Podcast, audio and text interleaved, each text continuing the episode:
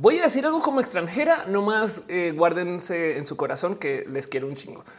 Y es que, y esto lo digo en el mejor de los sentidos posibles, nada castiga a una persona en México, porque nada impacta. Mejor dicho, me ha tocado toparme gente latinoamericana, cruzarse palabras con gente mexicana y en la así el momento más álgido de la discusión, la persona mexicana es quien se voltea y dice no te enfades.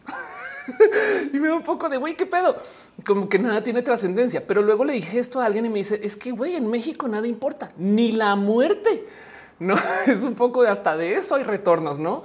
Y sí da un poco de wow, qué pedo. Esto responde a que México ha sido un país, pero que híjole, cómo han trapeado el piso con México en millones de cosas como sucede también en toda Latinoamérica. No más que si hay un valor latinoamericano que tenemos, guárdense esto en su corazón, es que somos resilientes. O sea, México, a pesar de haber pasado por todos esos desmadres, acá seguimos. Y de eso, pues te puede decir también hablar mucho de Latinoamérica en general. Nos han tocado cosas rudas y complejas y acá seguimos. Entonces chequen como este tema de que en México le damos la vuelta a las cosas, que de paso también se puede decir esto de Chile, Colombia, Venezuela, Argentina, ¿no? De que todos como que, ¿no? Como que todo el mundo encuentra cómo volar las reglas. Si nos ponemos bien creativos y creativas con eso, le habla justo al cómo solucionamos cosas. No como que tipo de sí, a mí ninguna regla me aplica, pero en general. Y el problema de esto es que entonces todo es impredecible, lo cual hace que sea muy difícil saber si las cosas van a pasar o no. Pero si me he topado con gente que me dice, no, es que no sé, estudié arquitectura, me fui a un país muy rígido y no pude hacer nada, güey. Nada porque nadie quería ni siquiera doblar la regla tantito. Mientras que en México es de, güey, yo encuentro cómo sacar el permiso, yo no sé cómo le hago y lo sacan. Y entonces eso puede tener un positivo por ahí, no más que es impredecible y eso cansa un chingo. Y yo creo que es lo que tenemos. Es exhausto ser una persona latinoamericana. Pero bueno, esa es mi visión y más bien arranquemos ahora el show formalmente y hablemos y platiquemos acerca de las cosas de la vida. Más quería chacotear un poco y asegurarme que el audio esté bien y saber que ustedes están acá. Danos un poquito de cariño. Nos quedan dos rojas antes de que se acabe el año de roja. Y así las cosas. de una.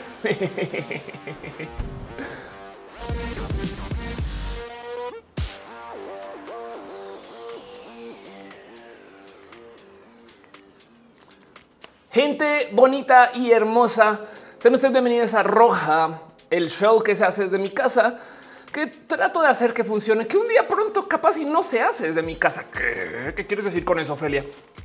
Este show que se transmite en varias plataformas, youtube.com diagonal, of course, me tocó pensarlo, twitch.tv diagonal, of course, facebook.com diagonal, of course, y mi corazoncito, diagonal su arroba. Este show que sucede y funciona porque ustedes vienen, porque si ustedes no llegaran, no saben qué sería yo hablándole a la cámara como cualquier youtuber de esquina que igual a veces lo hago, todo lo que se presenta en roja.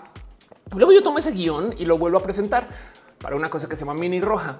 Pero bueno, técnicamente, y como le está diciendo Arnulfo en el chat por aquí, técnicamente este es el último roja del año, porque el próximo roja nomás es un repaso de qué pasó en el año. Hey, cuando comenzamos el año no sabemos qué iba a pasar con la pandemia todavía. Bueno, todavía no sabemos qué va a pasar con la pandemia, pero cuando comenzó el año usamos cubrebocas para ir a la esquina. Quien lo usaba ha cambiado algo. y vez que el año pasado en chinga, como que yo siento que tengo que, eh, digamos que por ahí de marzo, como que se comenzó a activar un poco más en forma la cosa. Todavía en marzo yo me acuerdo de hacer una gira y tener como este confrontamiento del no es que la gente no sabe si puede ir a los foros, no dice Fernando Alex el rewind. Exacto. Todas las grandes series tienen ese episodio donde no hacen episodios, sino que revivimos lo que pasó antes para no hacer episodio. Pero en este caso en particular yo sí trato de hacerlo, porque la otra cosa que me gusta platicar con ustedes en el último episodio del año es eh, chacotear pues saben cómo del que viene, dónde están las cosas y demás. Y vienen muchas, muchas cosas porque a eso, sobre todo de octubre, eh, decidí hacer cambios muy drásticos con mi vida, pero también en general con todo lo que yo estoy haciendo, mis proyectos y demás. Y esto responde a algo que comenzó a suceder. Yo estoy hablando del próximo episodio. Bueno, el caso es que eso lo vamos a hablar la próxima semana. Hoy vamos a ver el último tema, un tema que además ni siquiera está completamente preparado porque esto es uno de estos que, como lo hago mucho, quiero platicar con ustedes. Vamos a hablar de las artes marciales. Denis dice sin salo llega el último roja. Es la próxima semana, el último. Este es el último roja preparado, por así decirlo, el último roja con tema. Hace nada, Beatriz, eh, bueno, que Cravioto me eh, dio una gran explicación de qué es roja. Miren, yo llevo eh, Caro, ¿cuántos rojas llevamos? ¿Cuatro años? ¿Cuatro años y medio? Casi cinco. Bueno, llevo cuatro años pensando cómo le explico roja a la gente. Y vea, me dijo hace nada, ¿sabes qué es roja? Y me dice, pum, y me la pone así, me, hasta me regaló una. Es el muy interesante de YouTube. Y yo, wow. Y sí, la neta, así veo yo roja, como que eso es lo que me gusta. Entonces, como que me comencé a dar permisos de ver temas por fuera de lo que normalmente veo. Y eso que aquí vemos cosas muy locas, pero aterrizadas eso es muy interesante, ¿no? Dice Arnulfo especial de StarTech. Em, Isaac dice, yo sigo usando el cubrebocas, haces bien. El Dimoder dice, ya llega el chisme, gracias. Cata Negra dice, sí es, exacto. Y entonces, la otra cosa que me dio mucha risa es que la imagen de muy interesante es color rojo. A lo mejor es por eso. Pero bueno, el caso es que muchas cosas suceden y por penúltima vez en el año le quiero super dar las gracias a la gente hermosa y bonita que hace que este show funcione, porque sepan que este show sin ustedes no sería. Dice Caro 5.2 años. no estamos jóvenes, Caro. Quiero un abrazo, gente bonita, a las personas súper especiales del Patreon. Alex Sánchez, Franco, Ana Navarro, Aflicta, Guillermo Lamfar, Lamfar y Nis 38 Cuevas este, de los PP y Trini P. Gracias por dejar su cariño y su amor, dice LH. Coincidencia o destino. Exacto. Y de paso también a la gente que está suscrita a los canales. Oigan, sufrí un chingo de paso porque ahora Twitch cambió de nuevo la interfaz y entonces no saben todo lo que subir para encontrar la lista de gente suscrita. Pero bueno, sepan que cuando yo compilo esta lista de nombres, uno la hago antes de roja. Entonces, si ustedes se acaban de suscribir, no van a salir acá. Les tengo mi Cora y acá me notifica cuando se suscriben, no se preocupen. Pero a veces salen incompletas también, sobre todo las de Facebook. Pero como sea, de todos modos, le super quiero un abrazo súper especial a Ada González, a Darío Se Aflicta, que M007, Ale Galván, Alejandro Valencia, Alejandro González, Ámbar Caramelo y Miel, Ana Virgen, Andra Black, antes Felipe Portado Morillo, Andy Mejía, Antoine Rafael Pérez, Villa, Lobos, Aranza, Teitzel, Álvaro Bobski, Are 93, Arnulfo García, Hacen el Mercado de Castilla, Exe Bizarro, Azucena Baeza, Birds, Hernández, Brenda Pérez, Lindo, Capitán Garra Negra, Carlos como Cat Power, Cecil Bruce, César Imperator, Aspirante Vampiro, te cueme, también te cueme, César Imperator, Aspirante Vampiro, Dale Caro, Daniel Vargas, Dani Fios, David Torres de los Pepe, te amamos y te amamos de los y familia. Don Lante, Don del Valle, Edgar Riego, Eduardo GTZ, el famoso por el barrios, el marroquín y Frank, esa rola, un podcast más. Fabián Gómez, Fabián Metitre Ramos, Fernando Cernas, Flavio Matayo, Cira Hernández Ferigas, Gabriel Mesa, Gana Susi, Jerónimo Quintero, Gilamfar. Great Dragon, Grey Digimon, Giver MX, Gustavo González, Gustavo Rocha, Haji, que bajo ese Karen Café, Héctor F. Arriola, Hall 23, House of Pancakes, Inot, Tony, Irene René, Yadole, Jan Morera, Jessica Admi, Jorge Díaz, Juan Carlos Luna, Julián Galo 6 k 18 r Katsakri Nas Bravu, Laura Irene Holguín, Lomas Elut, Más de ser Lucero Quilla Lucero 7 Luzurita Art Mafet K, Magdalena Álvarez Manera Rom Galvez Marisa Gómez Maricar Morro y Mabel Árboles Maite de Farías Mastatina Armenta Melissa Aramburu Michael Rosero Michael A1 Michael Hugo Minerva López 02 Mos Cristal Mura Arts Musicarina Mubasa Narutin Naruto Yusef Naz Rosada Néstor Maldonado News Snake Neuna Neco Pamela Gutiérrez Patricia Rivera Rodríguez Paulina C Perruno H te queremos saber te quiero Perruno Pink Toadette Pollo Rico Pollo para Raúl Fomperosa, René Alberto Tecamina, Catarrene Arana, Roger Hernández, Sandabella, Sergio Quiroz de Crisis 14, un polinomio, Ursula Montiel, Valentina Vianex, Wisdom Harris, Jimena Méndez, Acocu 666. Gracias. Gracias por ser parte de esto. Dice Galán que me encanta cuando los nombres. Muchas gracias. Gracias de verdad por ser parte en general. Mora Morita este, la está pasando bien. Muchas gracias. Arnulfo dice una vueltica, una vueltica al Twitch. Eh, me encanta que haces eh, uso de los diminutivos colombianos. En, en, su día había gente que me hablaba de cómo soy colombiana. Me decía voy por ti en el carrico y yo no, no. Caro dice hoy vamos hasta ahora una sub nueva. Muchas gracias. El Dimoder se resuscribe y Pancho RDZA eh, se suscribe. Muchas gracias. Mafeca se suscribió este también o resuscribió. En fin, gracias de verdad. Dice que les han visto ese rap en 2K, perdón, 2X. Y es, ¿Cómo sería eso? Um, algún día algo será con eso. Por ahora no lo estamos haciendo, no pasa nada, pero sepan que esto sucede porque, pues, en fin. Dice Freaklicious, podrías trabajar en hipódromo narrando las carreras. Te imaginas? Sería súper entretenido. Harmgolf dice: My Prime subscription is for you. Gracias. Harmgolf. Yo no sé quién eres. Bueno, mentira, sí sé quién eres. No más que dice Harmgolf. dice Mafeca, soy yo. O fue más poker rap que nunca. Puede que sí. Rubén Darío dice: ¿Tienes una opinión sobre Pepiteo? ¿Opinión nueva? No, eh yo, Pepito le hacen todo con ganas y emprenden un chingo y trabajan mucho su talento por fuera de cámara de paso. Puedo hablar mucho Pepito. Este PC dice mañana escucho un recalentado. Gracias. por pasar de todos modos. Pero bueno, Raúl dice me encanta que cada vez sean más nombres. Exacto. A mí también agradezco mucho eso. Y de paso sepan ustedes que este show sucede pues porque hay un team de moderación. Tienes el team de moderación por la gente hermosa que viene a cuidar este chat. En serio lo cuidan con cariño, con amor, le ponen agüita, este, le cambian las croquetas de vez en cuando al chat, lo sacan a pasear, Luego se aseguran de que estén bien peinado y, cuidan así como que las patitas del chat también y, le juegan ¿no? en las noches cuando el chat se siente como solo. Todo eso hacen moderaciones gente hermosa y se encarga de que estén ustedes también a gusto y justo que esto sea un lugar seguro. ¿no? Entonces un súper abrazo a Caro, a Uva, Uriel, Fabián, Montse, Tutix, el hígado de pato aflicta, Gama Volante, esa gente bonita y hermosa por hacer que chat funcione. Hankup dice cuando vuelves a Platzi. Si me hace falta Platzi. Lo que dice el hermoso team de moderación, el hermoso team de moderación. Exacto. Nora Gómez Rosas dice mala noticia es lunes, mala noticia hay roja. Exacto. Y de hecho, justo por eso es que roja es los lunes porque los lunes son traumáticos, complejos, difíciles, la pasamos mal. Como dice Carlos GP Roja, es un oasis en la semana. Exacto. Eso para mí también, porque si ustedes no están aquí, roja, roja no es roja, es solo blanco y negro, como ven. Pero bueno, nadie de paso ya está hablando de los tributos de las ardillas. Exacto. Eso es la otra agrupación de gente a quien hay que dar las gracias porque este show suceda, las ardillas. ¿Por qué? Porque las ardillas se encargan de que todo se conecte en el Internet. Es más, cuando se desconecta un cable de Ethernet, realmente no se desconectó. Por ejemplo, Platzi tuvo problemas con sus servidores. ¿Saben por qué? Ardillas. Y justo cuando este show se cae, también es porque las ardillas se comen los cables acá afuera. True story. Entonces, por eso mismo es que también le damos las gracias a las ardillas por asegurarse que el Internet funcione. El Internet solo existe gracias a que las ardillas son chidas. Si lo piensan, sin Internet no veríamos ardillas porque son ninjas. Hay más de lo que ustedes creen. Y ahorita el sindicato Ardillas permite que este show suceda y de buena calidad. Entonces, muchas gracias al team Ardillas por asegurarse que Roja también está bien conectado. Gracias de verdad por permitirlo. El Limar dice las ardillas son la neta y permiten roja. Exacto. Facu dice cómo está el clima por allá. Por ahora todo bien. Hace frío, pero con ustedes ahora está calientito. En fin, Muchas gracias a las ardillas por permitir que este show suceda y entonces sepan que muchas cosas van a suceder hoy. De paso, yo siempre le digo eh, eh, a ti moderación, eh, aunque creo que hoy no lo hice, pero sepan ti moderación que sea algo que quieran mencionar, comentar, opinar, decir. Si Ophelia, ¿por qué no hablas de esto? No, sí, sí es que sí hablo de eso, no, sino que me, notifiquen cosas que hace gente, la gente hermosa de ti.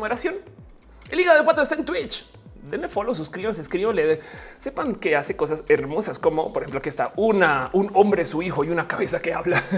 Exacto. Um, denle, denle, follow acá twitch.tv diagonal hígado de pato. Caro está en varias plataformas. Esto es su YouTube, que es lo último que me pidió que mostrara, pero todos sepan que también está en Instagram como yo bajo Dale Caro, en Twitter como Dale Caro, en Facebook como Dale Caro, por supuesto que está ahí en Twitch. Y pasó también Fabián. Eh, llevamos un rato hablando acerca de su libro. Descarguen su libro, por favor. Raíces sombrías, una historia de fantasía oscura que escribió en tu salida de closet, que le acompañó bastante mientras iba aprendiendo de la diversidad. Todos los personajes son diversos y hasta pansexuales, hasta que se pruebe lo contrario por su pollo. Y de paso, también sepan ustedes de la existencia de Dumix, una comunidad de UXers mexicanos. Gracias también. Es que es que Dumix es todo un espacio. Em, sepan que viene Dumix en Chile el miércoles 7 de diciembre, que o sea, es pasado mañana. En fin, se tienen que registrar en Google Docs y demás. Y saben que también este Gama Volantis, tú estás por aquí en Instagram. Yo sé que sí. También está en TikTok, de en TikTok. Gama Volantis. O sea, como dice ahí, porque es que luego Gama dice, dijiste mi nombre y de, ahí está escrito. Em, pero dejando eso de lado, sepa que Gama Volantis es de peluches, peluches a la medida, a la forma, tamaño y color que ustedes deseen. O también pueden conseguir peluches hechos de modos hermosos, como aquí tienen ustedes nada más y nada menos eh, eh, que un que te acuerdas de peluche. Em, que, se está moviendo un poquito también. Este peluche no está a la venta, nomás simplemente es un peluche que está para que sepan que los peluches son hermosos. Pero, por ejemplo, eh, Gama hace aquí están los ajolotitos de peluches. De paso, eso no descubrí que los, los ajolotitos ladran, o sea, no ladran. Hay un par de videos virales que me va a tocar buscarlos, no? Em, vamos a ver si lo encuentro rápido. Axolotl Bark. A ver, a ver, a ver, a ver. Sí, aquí está. Acá hay uno hermoso. Uno de menos segundos. A ver si, a ver si este es un poquito lo que estoy buscando. Si vieron eso?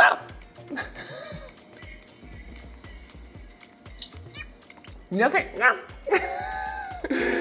¿Cómo es eso posible? Así tienen como que la han empezado a hacer. Y ya bueno, Dani Fields dice Oli, Oli, Dani Fields, gracias por estar acá. Marisa Sánchez, voy llegando de que me perdí absolutamente nada. Hasta ahora comenzamos diciendo, Caro, ¿por qué habla como gatito? Sí, exacto. Exacto, es un ladrido. Así, total. Sí, sí, sí, exacto. Sí, eso se pueden, se pueden divertir mucho ustedes viéndolo. Es más, veámoslo otra vez porque es que, güey, pinches ajolotes, güey. ¿Quién, ¿Quién se inventó los ajolotitos? Este ahí va.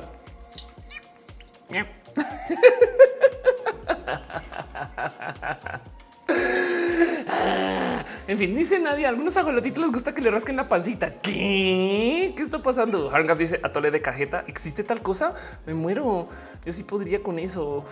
Limón dice maulla. Y me parece que los más que nunca está muy en peligro ahorita. Sí, eso es verdad. Y, y no solo eso, sino que hay una como forma como de es discriminación, me cae porque los ajolotes no sé si es cuando crecen o cuando los pones en agua en particular o en fin, eh, hay algo pasa que en algún momento cambian y se ponen, pues cambian de color y entonces están estos rosaditos bebés y los otros que la, banda, la neta, como que no les gusta, no les gustan. O sea, literal, como que hay gente que me dice es que cuando ya son de otro color ya no los quieren y es de no manches. Así que te dice por eso hasta que los hicieron dioses. Imagínense. Benji dice: ¿Te gustan que te hagan bromas? Durante roja no, pero si quieres hacerle bromas al chat, por favor, no más todo dentro del respeto. Eh, dice, sí, lo puedes hacer en casa. Donde la marca tres estrellas en el pasillo. ¿Qué? ah, estás hablando de la tole. Yo así puedes hacer una jolota en casa, güey. ¿Cómo le haces eso? Eh, pero bueno, Fernando dice la tole de cajeta es delicioso. Claro que sí, todo lo que es de cajeta es superior. Esto lo que tengo que decir. No es que sea yo parcial y que me guste la cajeta, pero me gusta la cajeta. Esto lo que, en fin. Pero bueno, el caso. Esto es usted por millones de motivos. Y justo antes de arrancar, me gusta repasar esa lista de ustedes, porque ustedes son los que hacen y las que hacen y les que hacen que esto funcione. Rubén Darío me recuerda el joterío, el video del tipo que salió en la bandera LGTB en el mundial. Ah, sí, exacto. Así que iba corriendo y decía así, jotita y listo, no? Pero bueno, el caso. Muchas cosas pasan durante este show y justo antes de arrancar me gustaron más repasar con ustedes el que onda. Rubok dice por si no pueden ser más tiernos, no pueden ser más tiernos. Exacto, la neta sí. Pero bueno, el caso es que hoy quiero hablar de un tema raro y complejo eh, que además eh, de la tengo mucha información y a la par no tengo nada de información. Hoy quiero platicar con ustedes de un tema a ver si algo les detona. Porque me di cuenta de algo ahorita y no sé si es un tema de edad, no sé si un tema de ofrecimientos, no sé si un tema de interés o el Internet. Pero siento que ya no hacemos tantas atrás. me trabé. ¿eh? ojalá trabajar en comunicación. Voy a repetir eso. No sé si fue el Internet o no sé si simplemente es que crecimos, pero siento que no hacemos tantas artes marciales. Por y me gustaría platicarlo con ustedes. Y no sé si ustedes practican todavía. Y digo todavía porque yo sé que muchas personas practicaron o practicamos creciendo. Y capaz es un tema nomás de el cómo capaz si ahorita se hace diferente o tenemos información diferente o yo no veo tantas artes marciales en el cine y a la par sí veo mucho porque eso que hacen en Marvel es un chingo de entrenamiento. Me explico. Entonces está bien como raro y no lo logro desenredar. Entonces quiero repasar un poquito las artes marciales que conozco con ustedes y literales porque las conozco. Es un tema que me pidieron hace rato y quisiera como platicar de eso un poco. Entonces les dejo la pregunta de si han practicado algo en su vida, así sea de chiquis, saben qué practicaron. Déjenmelo saber. Dice Krinath, solo virtualmente cuenta, cuenta. Sí, o sea, quiero como nerdear un poquito este tema para ver qué saben y si no, no más repasar de lo que yo sé y vamos a ver a dónde nos lleva esto y si no nos lleva a ningún lugar, pues nos jodimos. Entonces, pues así las cosas, esto pasa en roja. Vámonos con el show.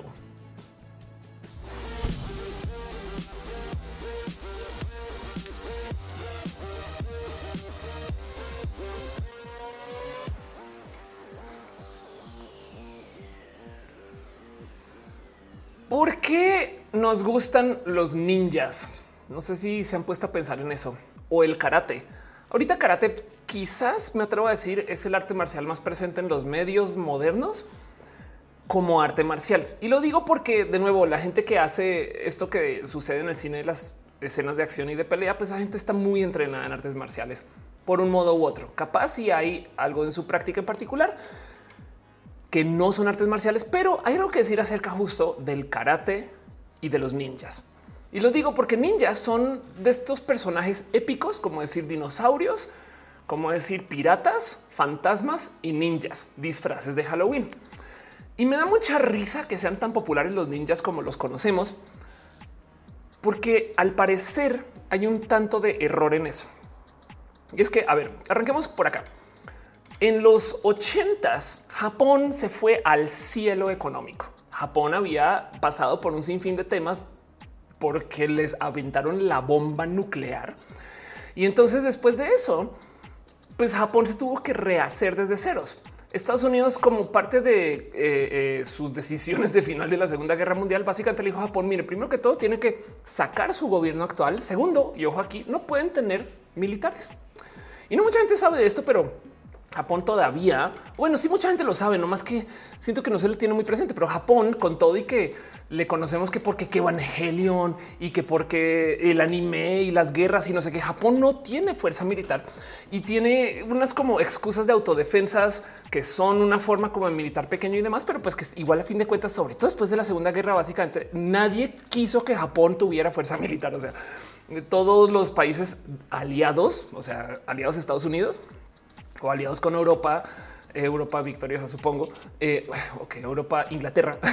Em, básicamente estaban como en esta posición de güey, no pueden tenerlo. Y entonces se encargaron de darle como esta, como por así decirlo, asistencia a Japón para que tuvieran defensa en caso de que alguien se pasara de lanza. Y el tema es que dentro de todo este desmadre, pues en esencia, si lo piensan, tienen un país que no está invirtiendo en sus fuerzas militares, pero que tiene defensa militar. Eso apoya la economía. Ahora, del otro lado, perdieron un chingo de soberanía, por supuesto. O sea, había gente gringa decidiendo qué hacer con Estados Unidos y de hecho por eso todavía hay una base en Okinawa y hay una larga historia detrás de eso. Pero el punto aquí es que la posición estadounidense y la posición literal mundial es que Japón no iba a tener una fuerza militar. Se han puesto a pensar por qué los buenos coches del mundo son alemanes, perdieron la Segunda Guerra, japoneses perdieron la Segunda Guerra, ¿saben? Em, como que y los gringos no tenían esos buenos coches, porque también del otro lado, una de las cosas que sucedió es que pues, básicamente estas personas no podían tener ingenieros trabajando en las fuerzas militares. Entonces, ¿dónde nos ponemos a trabajar? Pues en la industria civil y de ahí los coches, por ejemplo. No dice hijo de pato, fuerzas, las fuerzas de autodefensa son Ultraman. Sigo te las fuerzas de defensa que son las que pelean con Godzilla. Carlos Yepes dice: Me gustan los ninjas porque son épicos en su actuar. Exacto. Y entonces el tema es que existe una cosa que se llama el milagro económico japonés. Esto sucedió, digamos que desde los 50 hasta los casi que 90. Y en los 90 la economía japonesa se fue al carajo. Japón, a nosotros no nos tocó esto, pero Japón era famoso por hacer malos productos. Una vez me acuerdo de un profesor de economía que me decía es que en Japón te hacían como se habla hoy de China. Si el producto era japonés, era de baja calidad. Y el tema es que entonces a eso de los, sobre todo 60 y 70, Japón como que se puso las pilas, por así decir. De hecho, tanto así que por eso es que los europeos decidieron hacer relojes súper finos. Chequen como cuando en Japón comienzan a hacer fabricación de, por ejemplo, eh, eh, em, microconductores, chips, estas cosas, y deciden hacer literal relojes con pantallas digitales entonces en Europa lo que dicen es pues vamos a hacer relojes súper finos que sean el total opuesto de esas cosas baratas que se hacían en Japón. Y entonces dentro de todo ese desmadre, el crecimiento económico japonés fue literal envidiable y llevó a que mucha gente, sobre todo en Estados Unidos, comenzara a ver Japón como un lugar alterno para invertir. Y chequen esto, la etapa de alto crecimiento fue el 54 al 72. No puede seguir y tomar un buen una sarta de súper buenas decisiones y la verdad es que hay mucho que decir acerca del qué significa eh, eh, este, este como esta y fiebre. Pero dentro de toda esta locura, pues una de las cosas que, que sucedía en ese entonces es que aquí fue cuando se lanzó. Piensen ustedes en los ochentas, un chingo de marketing literal liderado por japoneses para decir que Japón está chingón. Que de paso no es muy diferente a algo que estaba pasando cuando China estaba en su etapa de ultra crecimiento hasta ahorita. Por ejemplo, les causa sorpresa pensar que Batman este, de Dark Knight se fondeó con dinero chino y que mágicamente Batman tiene que ir a China para una escena y volver. se ha puesto a pensar en eso. O cuántas veces los Transformers también van a no ese tipo de cosas suceden. Y entonces esto sucedió en ese entonces y pues por supuesto que por eso en los ochentas comenzó y entrando hacia los noventas también, pero sobre todo en los ochentas comenzó a existir un sinfín de presencia de la cultura japonesa en la tele estadounidense. ¿Qué más nació en los 80s y los 90s? Las tortugas ninja, em, todas estas caricaturas con ninjas, no? E, esta obsesión general em, eh, del, por qué se supone que Estados Unidos se iba a tener que eh, ninjizar, no, pero en esencia lo que están diciendo Estados Unidos se va a tener que acercar con Japón, culturalmente hablando. Y entonces podemos hablar largo, largo, largo, largo de este tema. Pero el punto es que eh, la tradición del ninja no tiene nada que ver con lo que nos presentaron, tanto que ni siquiera se vestían así. Eso es lo que más me entretiene toda esta historia, porque una de las cosas que em, no mucha gente tiene muy presente es que los ninjas en esencia eran espías. Entonces los ninjas se disfrazaban de civil y andaban por ahí de civil. Pero en Japón existe una cultura que es el famoso teatro kabuki, que es este teatro como donde eh, eh, eh, hay gente que em, saben que la máscara blanca, estas cosas, ¿no? Y en el teatro kabuki, la gente que ayuda, o sea, como la tramoya que llamarían, a veces entra a la escena, no hay que mover cosas, entonces entran en escena y el pacto que se hace con la audiencia, esto es real, es que cuando entra alguien de tramoya, cuando entra alguien de asistencia de escenario al escenario, se visten de negro. Técnicamente eso quiere decir no están en la escena. Y entonces Em, estas cosas se dan. Yo sé que esto es una versión súper, súper mega este, eh, bastarda de ese tipo de teatro, pero es este tipo de cosas. Ubican este video viral de paso, porque si no lo han visto, diviértanse un rato. Pero esta persona, pues es tramoya, no? Dice Fernando, también el teatro de marionetas. Exacto. Esto es como cultura japonesa y es súper divertido. Y entonces hay algo que decir acerca de qué significa este, eh, no? Y cómo va. Pero entonces en esta forma, si es la forma de teatro, un ninja en esencia es una persona que técnicamente tú no ves. Así que imagínense que luego después aparece eh, una de estas personas que se supone que es tramoya y resulta que era una persona escondida. No, o sea, ya ven, ya ven por dónde voy con eso. Entonces, chequen esto. Aquí está. Eh, no solo el teatro kabuki se vestía completamente negro, es una forma común de representar los ninjas. El teatro no fue apreciado por la clase samurai entre en Goku. Utiliza esta técnica para los ninjas. Los artistas usaban este vestido completamente negro, se llamaban kuroko, que vestían todo negro, pero a veces también se vestían con colores que combinaban con el fondo. Así que dentro de este teatro, el tema es que si de repente una, una de estas personas que se supone que tú no estás viendo resulta que es alguien no que es parte de la escena es de ¡Oh! no manches, estuvo ahí todo el tiempo. Y pues bueno, eso es lo que se supone que nos daban como la representación de lo que era ser ninja. Esto luego en los ochentas se lo llevan al cine. Quien hace el cine de los ochentas japonés no tiene ningún problema con llevarse la práctica del teatro al cine. Ahora, ojo que esto es algo que también sucedía en un sinfín de otras escenas. Em, hay un buen, si se quieren divertir un rato, hay un buen de escenas de volver al futuro que si la piensan como escrita para teatro hace más sentido.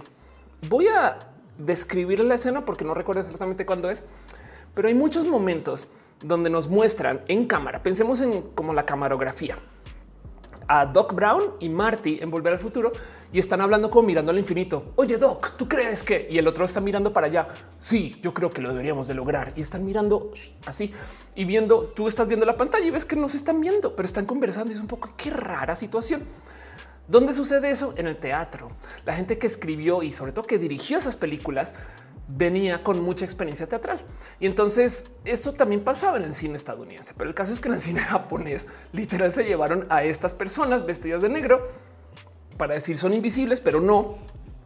Y ahora eso se volvió el ninja. Dice Pato, los tramoyeros actuales señores que están totalmente verde para el croma. Exacto. Entonces el tema es que em, si bien había este como tema de se visten de negro, la realidad es que también hay mucho de esto que también viene de cómo se supone que eran parte de la tramoya. Entonces me da mucha risa pensar porque en esencia los ninjas que conocemos, o sea, los ninjas de las tortugas ninjas, excepto las tortugas, son personas vestidas de negro con algo en la cabeza. No hice un poco de no se supone que técnicamente son personas que están disfrazadas de personas. Y pues bueno, el caso es que eh, esto todo sucedió en los 80s y los 90s. Y lo traigo aquí porque eh, no es que quiera decir que este es el inicio de las artes marciales, sino nomás del por qué nos obsesionamos un poquito culturalmente hablando con esto, creciendo a quien le tocó creciendo o en años atrás. Dice Rubo Gamo que Rojas es un show de temática tan random al tiempo de temas importantes. Exacto, la muy interesante del Internet. Federico le dice como que los ramolleros no son una raza de perro. Ándale, exacto. En pelis de los ochentas que recordamos o que ahora son franquicias inmensas. Karate Kid. Em, Wilson Mills, ahí está. Bueno, Kickboxer, que literal lanzó la carrera de este personaje. Las Dragon, eh, eh, eh, y podemos seguir, no? O sea, hablar de esto. vean, vean, aquí está Polystory, Bloodsport, Victor Little China, en fin, no como que hay tanto que decir acerca de lo que le representó a los medios estadounidenses hacer estas películas em, y, cómo esto sí impactó a mucha gente. Y lo digo porque la respuesta de esto va a sonar muy tanto, pero la respuesta de esto es que mucha gente luego comenzará a enseñar esas artes marciales en Estados Unidos. Y acuérdense que Estados Unidos, sobre todo en los ochentas, dirigía los medios todavía bastante. O sea, la cantidad de cine que sale de Estados Unidos que consumimos es infinita. Y entonces mucho de lo que son los medios estadounidenses definen un poquito lo que es la cultura en general. Digo, no es que esté diciendo que en México se haya hecho algo diferente o en India, no, pero el tema es que si esto se hizo en Estados Unidos, claro que esto va a impactar en el mundo. Dice Hangaf, que es croma, es como el fondo de OFE. Dice tocarte aquí como eh, en donde dice influencia de Quinagua, que son la mayoría de las bases militares americanas. Exacto. Para mí es muy importante justo verlo así, porque el entender que no de dónde vienen las artes marciales, sino por qué nos, nos obsesionamos, no con hacer artes marciales o con, este eh, eh, el entrenarlos y verlos. Pues yo sí creo que tiene mucho que ver esto que está pasando en Estados Unidos, porque de resto, la verdad es que hay artes marciales de todo el mundo, no? Jiu-jitsu brasileño, juca capoeira, defendo, wendo, hay grima colombiana, no vea esto que, está pasando. Em, grima colombiana, este eh, hecho en la era colonial con, es con machetes, güey. Este Cuba, juego de maní. ¿Qué es esto? Güey? Sabían de paso, lo tengo mucho más adelante en la escaleta, pero hay un también hay un arte marcial mexicano y ahorita hablamos a hablar más de ese tema. Qué cagado. Pero bueno, el punto es que no quiere decir que esto haya sido el inicio de las artes marciales, sino que justo esto es lo que llevó a que se popularizara. Y hay muchas cosas que han pasado desde entonces. Por ejemplo, un arte marcial súper, súper famosa, judo. Em, y entonces el judo en particular es un, ah, o sea, vean esto, se creó en 1882 como un arte marcial ecléctico, pero el judo dentro de millones de cosas por las cuales se enseña em, es algo que funciona para, como dice acá, derribar a un oponente o inmovilizar. ¿no? Y entonces eh, acá es donde vienen las famosas llaves, las estrangulaciones, no sé qué. Y justo por este motivo es que el judo es una de estas cosas que se enseñan mucho a nivel policial, porque la policía genuinamente lo que quiere hacer es arrestar a alguien. Areple dice, ¿te acuerdas de una serie de anime que se llamaba Hugo, el rey del judo? Monserrat Morta dice, ¿artes marciales no son del ejército? Bueno, exacto. ¿Saben que Y eso también hay que mencionarlo. Arte marcial viene de Marte, eh, este, que en esencia es otro modo de decir de la guerra. Entonces las artes marciales son el modo de aterrizar una práctica de combate que se ocupa para la guerra. Por consecuencia, em, cosas que no normalmente se consideran eh, eh, parte del arte marcial es esto. Como a ver cómo se traduce esto en español. Jousting. Traducir al español, las justas. Pero chequen esto, las justas son un juego marcial. en esencia es algo que se practica para la guerra, pero que también en este caso se ocupa como un juego. Y aquí, ojo, lo que lo mencionan como juego, pero yo, por ejemplo, las justas, que, son las justas, por si no saben, este vamos a buscar este mm, jousting. Son estas que eh, eh, esto es el jousting. No quiero mostrar mucho para que YouTube no me tome por temas de derechos de autor, pero esto que van acá, que van corriendo y entonces literal, no como esto, este, esta práctica que pues literal es medieval. Y entonces em, el tema es que dentro de lo que es el arte y lo que son las prácticas militares o lo que son las prácticas marciales, pues en esencia estos son métodos estándar de definir cómo enfrentarse a otra persona, no? Y técnicamente esos son las artes marciales. El cuento es que cada cual entonces tiene un motivo único de existir. volviendo al judo en particular, pues sí, claro, el judo es famoso por ser un arte marcial muy específico. Y ojo que chequen como hay un arte marcial y hay deporte, porque justo hay modos de enfrentar el cómo vamos a hacer esta práctica estandarizada de movidas, de modos de entrenar y demás. Y muchos de estos, en casi que todos los casos, responden a que una escuela en particular enseñó un modo de ejecutar el cómo ensayar. Entonces, literal, usted se puede inventar ahorita el rojismo y el rojismo son este modo de calentar, este modo de entrenar y este modo este de tener literal salones, no? Y entonces cheque, por ejemplo, el judo se vuelve deporte olímpico. Y de nuevo, parte de lo que pasa con el judo es que esto se, se enseña mucho a sistemas que tienen que ver con esto de la policía o que buscan arrestar o detener a la gente porque funcionan para eso. En el judo, tú te la pasas en el piso. Es un modo, si quieren verlo estandarizado, de llevarte a alguien que no quiere al piso y por consecuencia le sirve mucho a estas fuerzas que quieren detener gente técnicamente. Dice Acusi en México tenemos el amarillismo de súper rudo. Monserrat dice aprendí que esto porque la criada te con deportivo. Exacto. Con respeto marcial. Ya voy para allá. Dice Perico como que lucha de chaquetas. Es el rojismo en la práctica constante del typing en el chat. Eso también puede ser parte del rojismo. Y entonces, eh, por ejemplo, bueno, hablemos un poco del taekwondo. México tiene una larga escuela de taekwondo y de paso tiene un buen de eh, buenas em, este, historias que podríamos decir, pero taekwondo es un modo también estandarizado de llevar una práctica. Ahora, el taekwondo como deporte, por ejemplo, aquí en los Juegos Olímpicos, tiene dos modos de, generar puntos. Uno es golpe, creo que esto en español México se llama peto y esto pues al casco, ¿no? Eh, y, el tema es que entonces eh, esto te da un puntaje diferente, más alto que esto. Y si tú golpeas a alguien en las rodillas, vale gorro. No importa. Si tú golpeas a alguien aquí en los brazos, vale gorro. No importa. Lo que importa son los golpes acá o acá. Literal está de color. Por este motivo, entonces, la práctica del taekwondo es muy diferente a la de un arte marcial, porque como es orientada hacia los puntos, de hecho, ahora quien dice eso técnicamente no es un arte marcial, no? Dice Carlos Mazarigo, las luchas en México, pues sí, un poco. Em, pero el tema es que el taekwondo también tiene otra larga historia. Es una forma con artes marciales que involucra técnicas de puñetazos y patadas, ¿no? Y taekwondo traduce a eso. Eh, eh, el arte o la forma del golpe y la patada, ¿no? O de, o de la mano y el pie.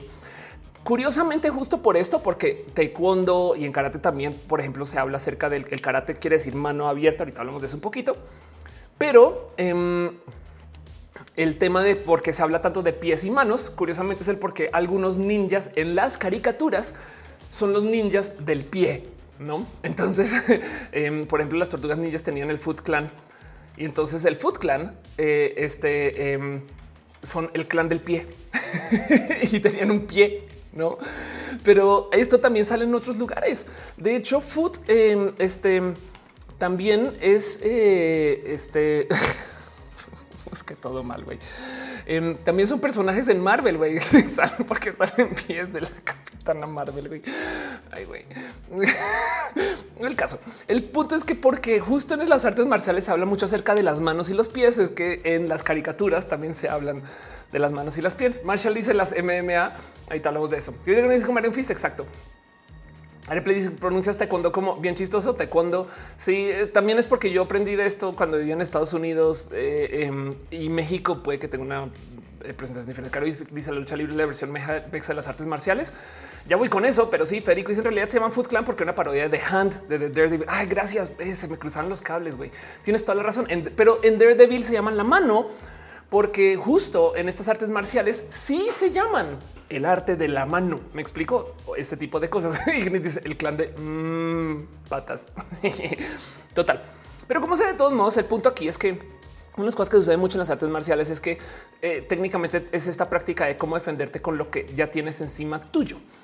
Ahora, ojo que justo por esto es que hay todo tipo de raras prácticas enredadas y que cada uno tiene como motivos diferentes para existir. Uno de los motivos por los cuales las artes marciales son como tan únicas y específicas es porque estas cosas son banderas escondidas. ¿A dónde voy con eso? ¿Por qué creen que hay tantos restaurantes tailandeses o italianos? No, porque eh, sobre todo en los 60, 70, estos gobiernos de estos países comenzaron a apoyar a que la gente emigrante llevara esos restaurantes para llevarse un trozo de su cultura a otros países. Sí es verdad que la gente que le encanta comer este, eh, eh, comida italiana, algo va a aprender de Italia. Saben como que hay algo ahí del cómo esto también se subsidia subsidia, sobre todo la comida vietnamita, por ejemplo. Y entonces las artes marciales también son parte de esto. A los gobiernos les interesa que la gente hable las culturas de cada país. En el taekwondo, por ejemplo, se cuenta en coreano si es que no se entrena en coreano. Y es que hay muchos modos del por qué el taekwondo sucede. Pero uno de esos en particular justo es porque la idea es hacer un deporte y chequen esto desarrollado entre 40 y 50. No vieron que los otros eran 1800, hay unos de 600, no? Entonces lo que hicieron el taekwondo medianamente bien contado o mal contado fue unir varias artes marciales, unas chinas, otras tradiciones, unas indígenas coreanas y demás, y hacer una cosa totalmente nueva. Y entonces chequen esto es del 59 y entonces existe una suerte como de varias escuelas que se llaman Kwans em, y lo que tratan de unir justo es con como todas estas prácticas. Entonces hay una genuina discusión entre el taekwondo ITF, que bueno, eso es la federación y otra que es el taekwondo WTF que ahora solamente se llama WT, pero que en esencia uno es como por así decir un tipo de, práctica, el otro es como la federación. Y parte del por qué esto se divide es porque en las prácticas del arte marcial del taekwondo hay quien batalla y dice no, es que esto debería de incluir lo que se practica en Corea del Norte. Y es bien entretenido porque em, eh, eh, hay quien dice, güey, ¿por qué le estamos dando luz a ese gobierno represor? Y es verdad. Y entonces, si ustedes alguna vez ven cómo en Corea del Norte demuestran la fuerza de su gobierno o la fuerza de sus fuerzas militares, estas cosas, estas personas están practicando taekwondo. No más que es una versión, digamos que muy 60s. Esto está bien cagado porque es porque como todo en Corea del Norte están atrapados en el pasado. Pero esto es lo que se enseña este video de paso, porque seguramente es súper propaganda que bueno, que está en Sky News. Está hasta me atrevo a decir que está como en fin, este truqueado, acelerado o no, igual y así son. O sea, el punto es que esto es lo que te muestran, que te dicen estas personas pueden hacer artes marciales, esa arte marcial coreana. Y entonces, una de las cosas muy interesantes de lo que pasó con las escuelas de taekwondo y las federaciones de taekwondo es que el último esfuerzo que fue creo que setentero, eh, ya se llevaron la práctica a Canadá. y desde ahí entonces comenzaron a hacer como esta regulación de así es como debería ser. Y es parte también porque es un deporte olímpico, porque por un lado tienes tú esta práctica que es literal el cómo ensayan los militares y del otro lado tienes el deporte y son muy diferentes. Caro dice como las cinco escuelas del Kung Fu, como cada una tiene su propia filosofía. Exacto. Dice Montserrat, la cría está aprendiendo coreano. No sabía que era por eso. Exacto. Estas prácticas existen también para que la gente se entere de cómo son las cosas en estos otros países, porque así te da curiosidad. Me explico. Em, de hecho, una de las cosas que eh, eh, ves cuando practicas taekwondo, por, y, lo, digo porque pues, me tocó varias veces, eh, te enseñan eso que se llaman formas. No es como por así decir un no un baile, sino esto es un esto lo tienes que hacer para tus cintas. Y el tema es que entonces hay varias pero cada una en esencia es un método estándar de hacer una demostración de tus capacidades. Lo que no mucha gente se fija es que si ven este mapita, entonces tú arrancas en el centro y haces un paso a la derecha, no? Y luego tan, tan, tan. Y, en este mapa de referencia, en esencia, tú estás como atravesando este dibujito que estamos viendo aquí en el centro. Ese dibujo, en esencia, es dibujando trozos de esta bandera. Depende de dónde te lo enseñan y cómo te lo enseñan pero algunos de los de las cosas que te enseñan justo en el taekwondo moderno en las escuelas es vamos a hacer la bandera. Entonces imagínense que la práctica mexicana de hacerle honores a la bandera se enseñe en este Vietnam por los restaurantes mexicanos. Suena raro, pero es lo que está pasando. Lux dice el sonido por las bocas, las formas, claros. Sí, exacto. Dice Jennifer Wilson con los catas en karate. Exacto. Monserrat Morato dice yo sigo sin entender. Em, dice Monserrat están repeleadas las federaciones porque es un relajo los exámenes, porque si lo hacen en una te validan en otra. Estoy total. Y de paso, déjame decir que también el otro tema es que cada escuela tiene independencia sobre cómo valida, porque yo, por ejemplo, yo estudié taekwondo tres veces. O sea, yo arranqué desde ceros y subí hasta mi examen de primer dan, o sea, cinta negra tres veces porque a medida que me mudaba no me validaban los pinches, los pinches diplomas. En fin, Mesli dice Olis. Em, dice Caro, son las cinco escuelas de Kung Fu. Exacto. Dice Caro, una, una urra arana para representar a México, una urra carana para representar a México. Mesli dice: Yo practico ninjitsu, el arte del ninja en Venezuela. Mis maestros son están activos, sus maestros son viejitos japoneses. Sí. Y de paso, entonces, em, una de las cosas interesantes que pasa, por ejemplo, con el taekwondo, em, vamos a ver si aparece, este, es que el taekwondo, eh, que digamos que más se practica o que más lo que se practica es esa cosa Mudu Kwan. Esto está aquí en México. Pero Mudu Kwan era, si ven que esto, este Kwan era una de las, escuelas de ese este, eh, taekwondo de vieja escuela. Y entonces hay gente que habla acerca de eh, cómo su maestro, que ya tiene 70, 80, fue el estudiante original de alguien en 1950 cuando comenzó el taekwondo. Y esto también es como digamos que parte de eh, el por qué existe esto hoy. Pero pues en últimas, de nuevo, lo bonito del taekwondo, tanto como el judo, es que son prácticas eh, olímpicas. Entonces tienen también como que su estandarización global y da de bonito, pero, pero tiene una práctica muy, muy, muy, muy, muy, muy específica. Una de las cosas, además de paso, que pasa en las artes marciales, sobre todo en las asiáticas, que son súper organizadas. Dice Terres, si estoy chiquito, todavía puedo entrar a cualquier arte marcial, todavía puedes. Y lo recomiendo de paso. Digo, no más que no vas a entrenar, o sea, vas a entrenar en potencia con gente que lleva 10 años dándole. No pasa nada porque todos modos todo se gradúa por cinturones. Una de las cosas que me tocó vivir eh, en par escuelas de artes marciales, por ejemplo, es que cuando a ti te dan una cinta, en esencia tú ya tienes capacitación para entrenar a alguien que no ha llegado ahí. Entonces a mí me pasaba que eh, justo cinta roja, técnicamente puede entrenar a cualquier persona hasta cinta roja. Y si había profes que me dejaban así, quédate tú con el salón, vuelvo en una hora, no? Y así eso, en fin. Pero bueno, el punto es que esto es el taekwondo y puedo hablar largo entendido, pero hay tantas otras prácticas, porque entonces la otra cosa que sucede es que justo es un arte marcial, es una práctica entre comillas militar y cada cual está rica en cultura. Hay millones de cosas súper interesantes, porque por ejemplo otro arte marcial famoso, la capoeira. Y entonces la capoeira puede que la conozcan porque en México se practica un chingo en la calle, porque así es como debería de ser. Y lo que sucede con la capoeira es que técnicamente la capoeira sucede como un arte marcial escondido. Entonces esto es súper interesante porque tiene danza, acrobacia, música y espiritualidad. Y técnicamente, como dice nací de crisol de africanos esclavizados e indígenas brasileños em, a principios del eh, este siglo y la capoeira es una forma de arte en constante evolución. Entonces, en esencia, esto es esclavos africanos que se llevan los portugueses, quienes no pueden pelear, pero que esconden sus batallas según dentro del baile. Y entonces pasan cosas muy raras dentro de la capoeira. Em, hay también grandes películas detrás. Les recomiendo ver esto que se llama Only the Strong, donde justo nos muestran cómo esta práctica del capoeira este, muy como todavía se practica de paso. Esto es viejo, ¿eh? pero mm, lo que sucede entretenido en la capoeira es que técnicamente tú no estás batallando, tú estás jugando. Literal, es el juego. Tanto como, dicen del fútbol, el juego bonito, pues lo mismo acá, no? Y entre este desmadre, si se fijan, hay gente que está parada alrededor. Y esto es lo más interesante porque cuando tú vas a aprender capoeira, les voy a mostrar cómo se ve una clase de capoeira y es la verdad es que esto es como eh, el mundo de la gente teta. Esto puede suceder en una clase de capoeira. Me da mucha risa porque es de, pero yo vine a hacer deporte. Sí, pero lleva el ritmo. en fin, me dice, ¿por qué años aprendes y refrescas conocimientos? Claro. Pues Fernando llegar a mi examen de segundo, de segundo dan el jueves. Qué chido, qué bonito. Em, mucha mierda. A mí no me dejan a cargo un de niños porque enfermo de poder, me enfermo de poder y salen los Jet. No, cuida a los niños, Fede. Alex Alonso dice si es un esquema piramidal un poco. La roja con cinta roja. Sí, de hecho tengo mis cintos por ahí todavía. Hace ya años que no practico, pero bueno. Lux dice en algunos países tener algún dan se considera arma blanca si atacas a alguien. Ándale. Um, se a Ríos, Ofelia Sabumnim, así total.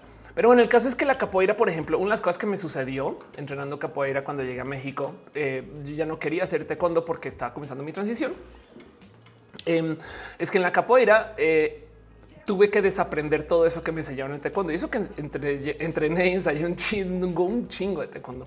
Y no se me olvidó con las cosas que me decían es, es que tú traes lecciones muy rígidas. Y entonces, ¿cómo, cómo así que lecciones muy rígidas? Y es de pues sí, como tú aquí estás bailando, entonces tú improvisas un buen. O sea, si algo, si te caes y te vas, o sea, haces cosas que nada, esto es conducente a una buena pelea. Si tú quieres algún día literal estar en una situación de combate, lo último que quieres hacer, la neta, hágame caso con esto, es saltar. y tú no quieres estar haciendo acrobacias y tú no quieres ninguna de estas pendejadas. Güey, la gente, las peleas, si buscan peleas en YouTube, van a ver que la banda va y te agarra las greñas y se tira al piso y hace estupideces. Nada que ver. O sea, nunca pasa como en las peleas de, de Marvel siquiera que una persona se enfrenta contra una persona y las otras personas se quedan hacia el lado como viendo, güey. No es, o sea, ese pedo como Street Fighter que están así todos atrás. Em, pero el punto es que dentro de toda esta desmadre, aún así, en la capoeira, justo unas cosas que me decían es, es que tú piensas que, por ejemplo, algo que te enseña el taekwondo, cualquier movida es estructurada, no digo como eh, arranque, salida, patada, arranque, aterrizas, vuelves y no y vuelves a una posición. Pasa en la capoeira, vale gorro todo eso. Y eso es súper interesante porque te habla un poco de cómo entonces qué es el arte marcial. Y justo eso es una práctica hermosa que se da con una necesidad completamente diferente. El tema es que la capoeira no es famosa porque todavía existan esclavos que estén bailando en la playa haciéndose pasar por peleas, sino porque hay escuelas de capoeira. y las escuelas de capoeira suceden porque hay un interés general por este tipo de prácticas. Entonces a mí me interesa mucho el hecho de que estas cosas existen porque hay escuelas de esto, ¿saben? Dice Ángel Michael Boria, pelea con capoeira no es coordinada o es solo baile. Es solo baile, pero ah, cuando estás en la capoeira, obviamente siempre hay quien dice, o sea, es que también están los chats del mundo. En fin, dice Great Dragon, ¿por qué se llama arte? Es porque sí es un arte. O sea, porque eh, sí tiene un desarrollo y si está reproduciendo el arte de alguien más. Y si hay gente que se ha sentado a pensar, agarramos así o agarramos así o agarramos así, no eh, hay todo tipo de cosas que vienen detrás de esto. Esto tiene mucha, mucha, mucha historia. Alex anunció como la de Mongolia Japón. Los samuráis estaban acostumbrados a combates uno a uno y no pudieron con la horda. Ese tipo de cosas. La capoeira me parece hermosa como presencia eh, de artes marciales, em, pero justo lo interesante aquí es como ven como no tiene casi que nada que ver, excepto quizás el hecho de que la gente medianamente se viste de blanco y se pone una cinta, ¿no? Y no es una cinta, es una cuerda.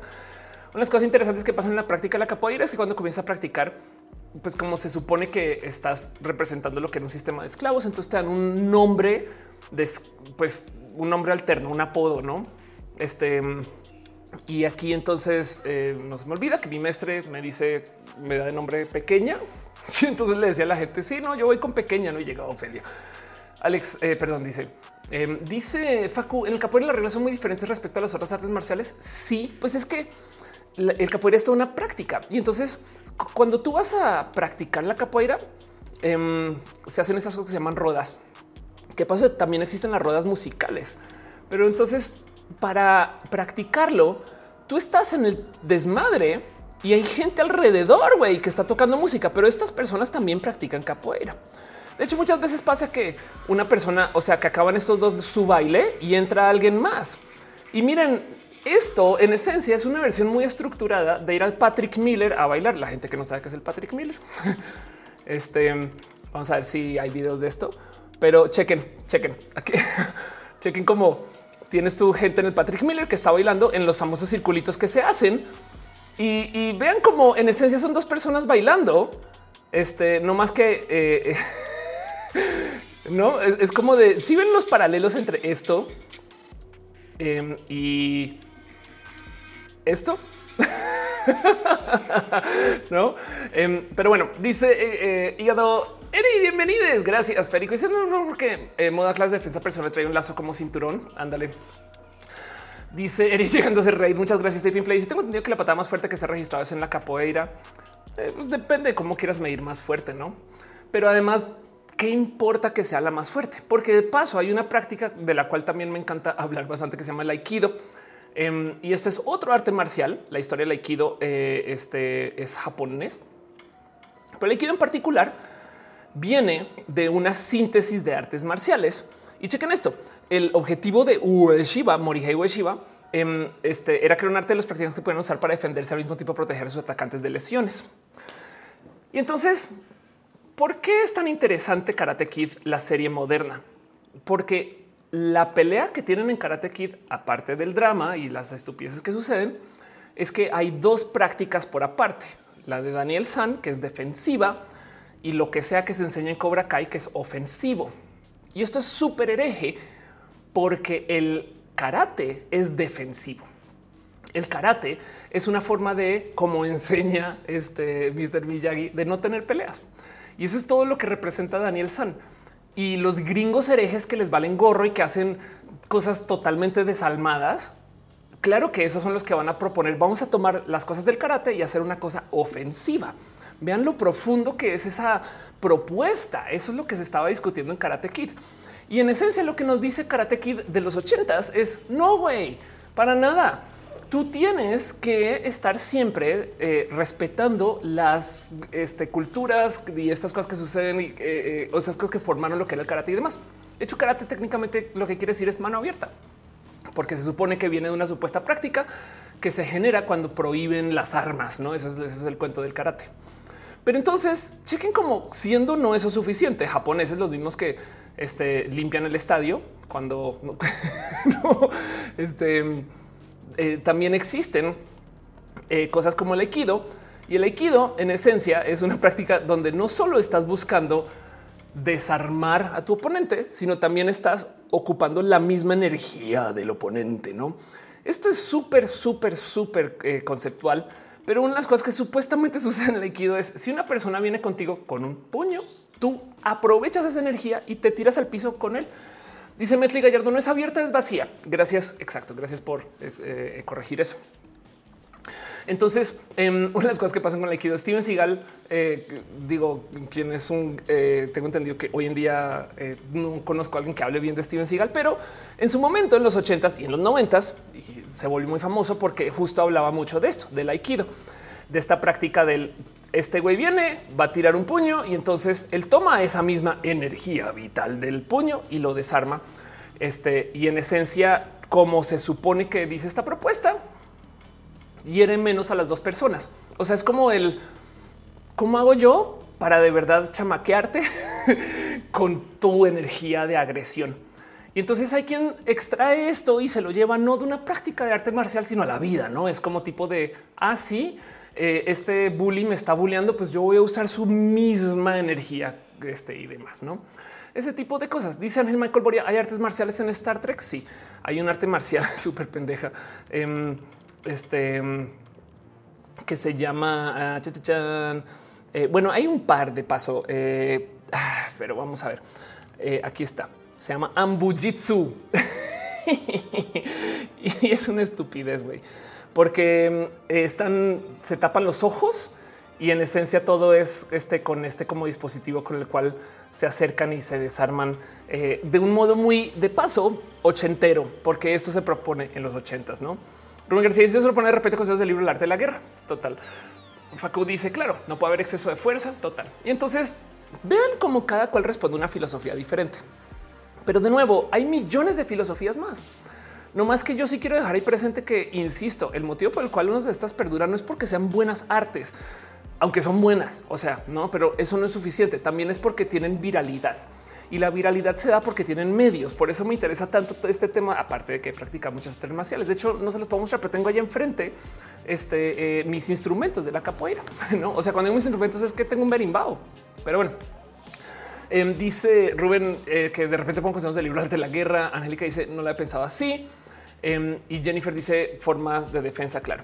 De paso, justo por esto mismo que pasa en los ochentas, como de la eh, moda japonesa, no del boom japonés estadounidense y que se aparecen en los medios y que los ninjas. De paso, hay una película súper hereje que se llama American Ninja, em, que habla justo de cómo, eh, o sea, como que alguien dijo esto va a pasar en algún momento, que si Estados Unidos y Japón se siguen mezclando, pues por supuesto que va a aparecer un ninja estadounidense. ¿Qué? ¿Cómo que un ninja estadounidense? Claro, no es como que esta es la propuesta más hereje de todas. Imagínense que la práctica súper de vieja escuela de los ninjas tuviera a un gringo o no. Entonces no le debe nada a nadie porque no tiene ninguna historia, ese tipo de cosas. ¿no? Dice que por eso en las pelis los maestros siempre son ancianos. Exacto pero además justo vienen de millones de escuelas y cada quien lo practica a su modo. Digo, si lo piensan, no es muy diferente a lo que pasa hoy. O sea, el Zumba se lo inventó alguien muy recientemente y el CrossFit también de paso. Pero bueno, em, dice Federico como que un ninja estadounidense que sigue un sushi empanizado. Dice Metli que, es la pregunta más importante es Miyagi o Cobra Kai. Este, mm, eh, yo la verdad es que en toda la vida he sido este Cobra Kai. Cobra Kai Never Die. Pero bueno, el tema es que entonces vean por dónde va cada práctica. Cada cual tiene un motivo para existir o cada cual tiene una historia detrás. Unas prácticas, por ejemplo, eh, eh, que también vienen justo es que cómo son los japoneses en general, no? Em, pero de, del cómo se forman y por qué existen es el tai chi. El tai chi, de hecho, em, le hablo un poco más a una historia completamente diferente eh, y viene es China. Pero el tema es que también responde a esta necesidad como cultural. Es como algo así como el motivo por el cual el, yoga se vuelve popular. Y digo popular es que se vuelve cultural y lo consigues esto en una plaza comercial. Hay una escuela que enseña yoga porque la gente quiere estas cosas que son como desde la supuesta calma, no? Y entonces em, el tai chi también de paso es muy difícil. Ahí donde lo ven, no más porque no se ejecuta con, o sea, se ve simple, pero, pero, pero pide de un buen de calma. no hay millones de motivos detrás del por qué sucede. Pero por ejemplo, el tai chi tiene armas. Y entonces eh, eh, si existe un tai chi, no quiero decir ofensivo, pero pues, existe un tai chi de combate, pues no técnicamente. No más que en este caso en particular es como el cómo hacemos para eh, sacarnos de nuestro balance y cómo hacemos para practicar cosas que este, hacen que ocupemos nuestro cuerpo de formas diferentes. O sea, para qué chingados vamos a usar esto si no es para estar incómodos, incómodos, no? Pero bueno, Alejandro y si hablaron de Clark, del Krav Maga. Ahorita voy para allá. Y de pato dice la patada fue ilegal. Este, este search eh, dice por fin puede llegar. De qué me perdí? Estamos comenzando. No te preocupes. Eh, Calaco dice que es la historia del conde Dante, un griego que popularizó las artes marciales en los 60. Exacto, a eso voy. Todo esto sucede después de la Segunda Guerra Mundial y con el boom. Vamos a buscar, eh, vamos a buscar dos segundos con Dante, este, porque no me sorprendería si de paso por esto es que em, despierta todo este interés por las artes marciales asiáticas, porque hay un chingo de artes marciales que no son asiáticas, no? Entonces, una de las cosas ahorita voy con eso después. Aquí está el tema del conde Dante. Eh, aquí está Count Juan Rafael Dante was an American martial artist figure. Exacto. y entonces eh, se supone que sabía cosas asiáticas. Pero el punto es que lo interesante del karate que no, no sé, yo creo que en karate aquí no se comunica muy bien. Em, es que el karate justo es una arte de defensa, no? Em, o sea, y no necesariamente, o sea, el punto aquí es que no usen puñetadas, patadas, golpes, no y demás, pero en esencia, lo que se trata de hacer acá es el, encontrar cómo evitar todas estas cosas que enseña justo en, en Miyagi-Do. Y justo por eso es que entonces el karate es una arte marcial espectacular para niñas, porque está lleno de estas como lecciones para chiquis, lecciones súper, súper tetas. Yo me acuerdo que, bueno, en buen sentido lo digo tetas, nerd, pues yo me acuerdo que alguna vez me decías que cuando tú aprendes karate, te enseñan que es o ganas o aprendes, ¿no? Saben, o sea, no, porque no nunca pierdes, siempre aprendes algo.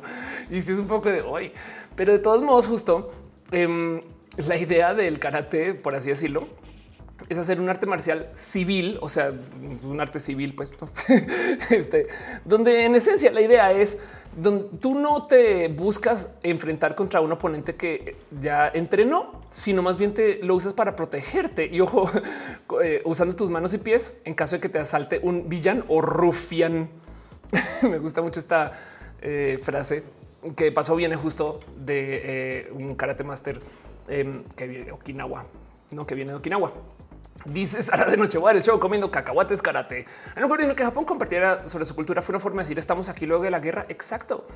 No, no solo eso, sino que Japón, detrás de todo esto, está buscando el que la gente sepa que Japón es un gran lugar para invertir. No es más, no me sorprendería si esto digo ya que no capaz y es porque algo tenían que mostrar en Star Trek, pero esto se grabó en el 86 o en el 87.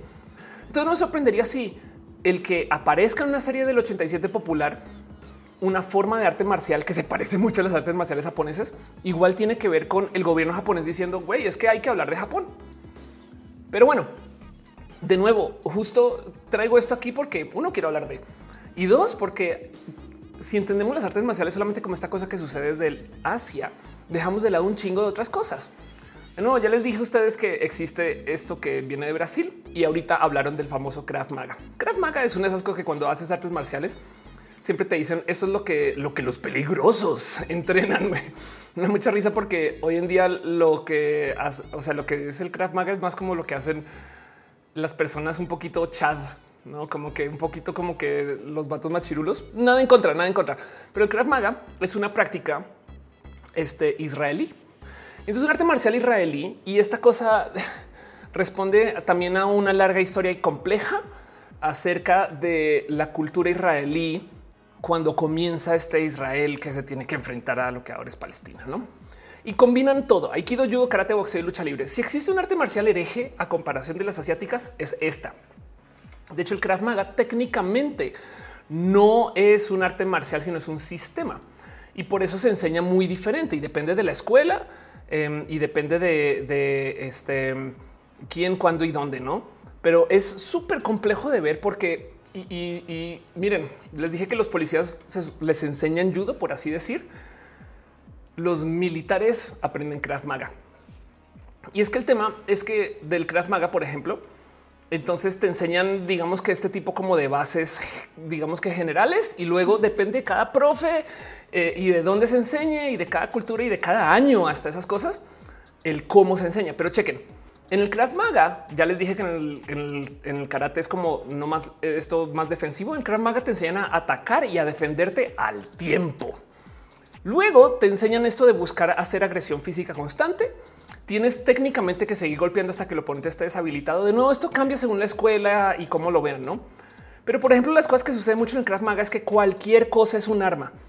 Y por, eso es que se considera eh, eh, este como arte de los de la gente ruda, no? como que tipo de güey, una silla con eso puedes, una mesa también, un, vaso puedes. Atacas puntos vulnerables, los golpes técnicamente se usa que sean como muy simples y directos. Y de nuevo, una de las cosas que también enseñan muy bonitas del Krav Maga es que te enseñan esto de supervisión situacional. Te enseñan no solo a esto del ataque y la defensa, sino a ver dónde está todo el mundo que está sucediendo ese tipo de cosas. Y entonces, em, ¿Por qué se consideraba peligroso en mi época cuando yo hacía artes marciales? Es porque las otras cosas que te enseñan los profesores rudos del Krav Maga es a tener memoria muscular y respuesta instintiva. Una cosa muy tipo em, este como espía secreto, saben, em, donde técnicamente te atacan y tú ya en chinga ya estás defendiéndote sin pensarlo, no como que es un pedo como muy de muy de ya ni siquiera estás pensando, sino vas con el con el instinto. Dice Jennifer, perfectos para cualquier, cualquier cosa. Y yo sé de nuevo que esto tiene millones de modos de verlo diferente y que se enseña diferente en un sinfín de lugares, pero en esencia, pues esto es como parte del, del por qué esto sucede. Y fíjense que de esto no se habla como un arte marcial, porque siempre se piensa de los chamacos o las chamacas en como uniforme blanco con cinturón, cinturón de color, no? Y esto todavía es un arte marcial. Dice Jennifer Wolf, perfectos para cualquier con la silla. Dice Angélica, creo que podría ser pasar un poco en la rama del karate llamada Kyokushinkai.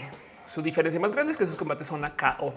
Una vez, por ejemplo, hablaba con alguien acerca de la diferencia de estudiar artes marciales que no son deporte y los que sí son deportes, que los que no son deporte eventualmente te enseñan cómo matar a una persona, ¿no? Pero bueno, Nadia dice cámara, ya me dijeron chat. yo sé que tú practicas diferente, Nadia. Es que lo dice, yo sí practico artes marciales. Qué chido, qué chingón. No mucha gente adulta sobrevive. Además, también porque tu cuerpo cambia. Yo me acuerdo que mis este, eh, maestros o gente que mayor que entrenaba, por ejemplo, taekwondo conmigo, estaban ya preocupados que no podían usar tanto los pies. Entonces, como que todas estas cosas que hacían a todos como con las manos, no? Dice mis instructores son de ataca los ojos, no hay de pedo. El chiste es sobrevivir y salir de ahí. Justo. De hecho, el Krav Maga eh, depende de si son personas tantito más, no, sé si decir viciosas, pero que le dan cabida a estos pensares. Igual y funciona mejor como arte de autodefensa, porque es que técnicamente no te estás defendiendo. O sea, tu defensa es atacar a alguien, no?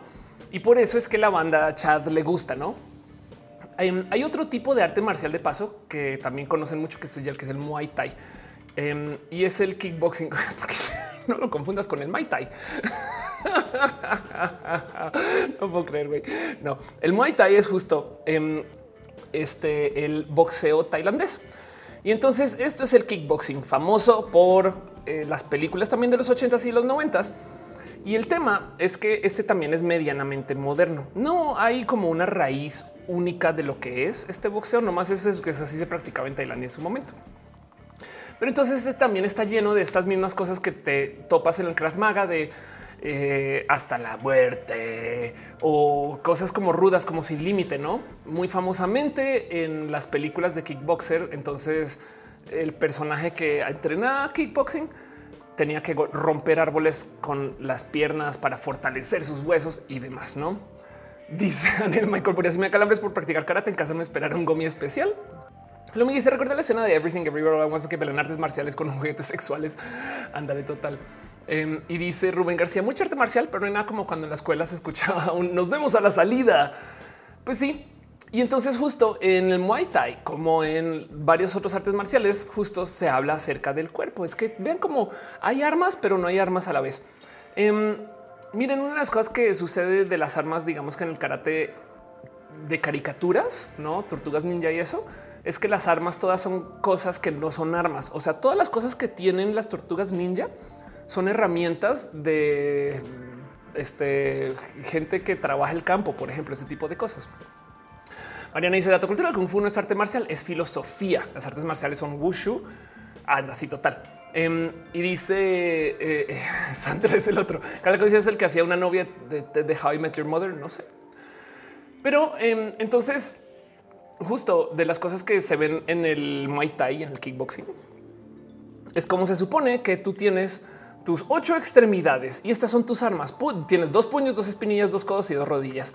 Y con esto es todo lo que tienes que entrenar. Entonces, sistemáticamente te enseñan a usar los puños a lo que más puedas, las espinillas a lo que más puedas.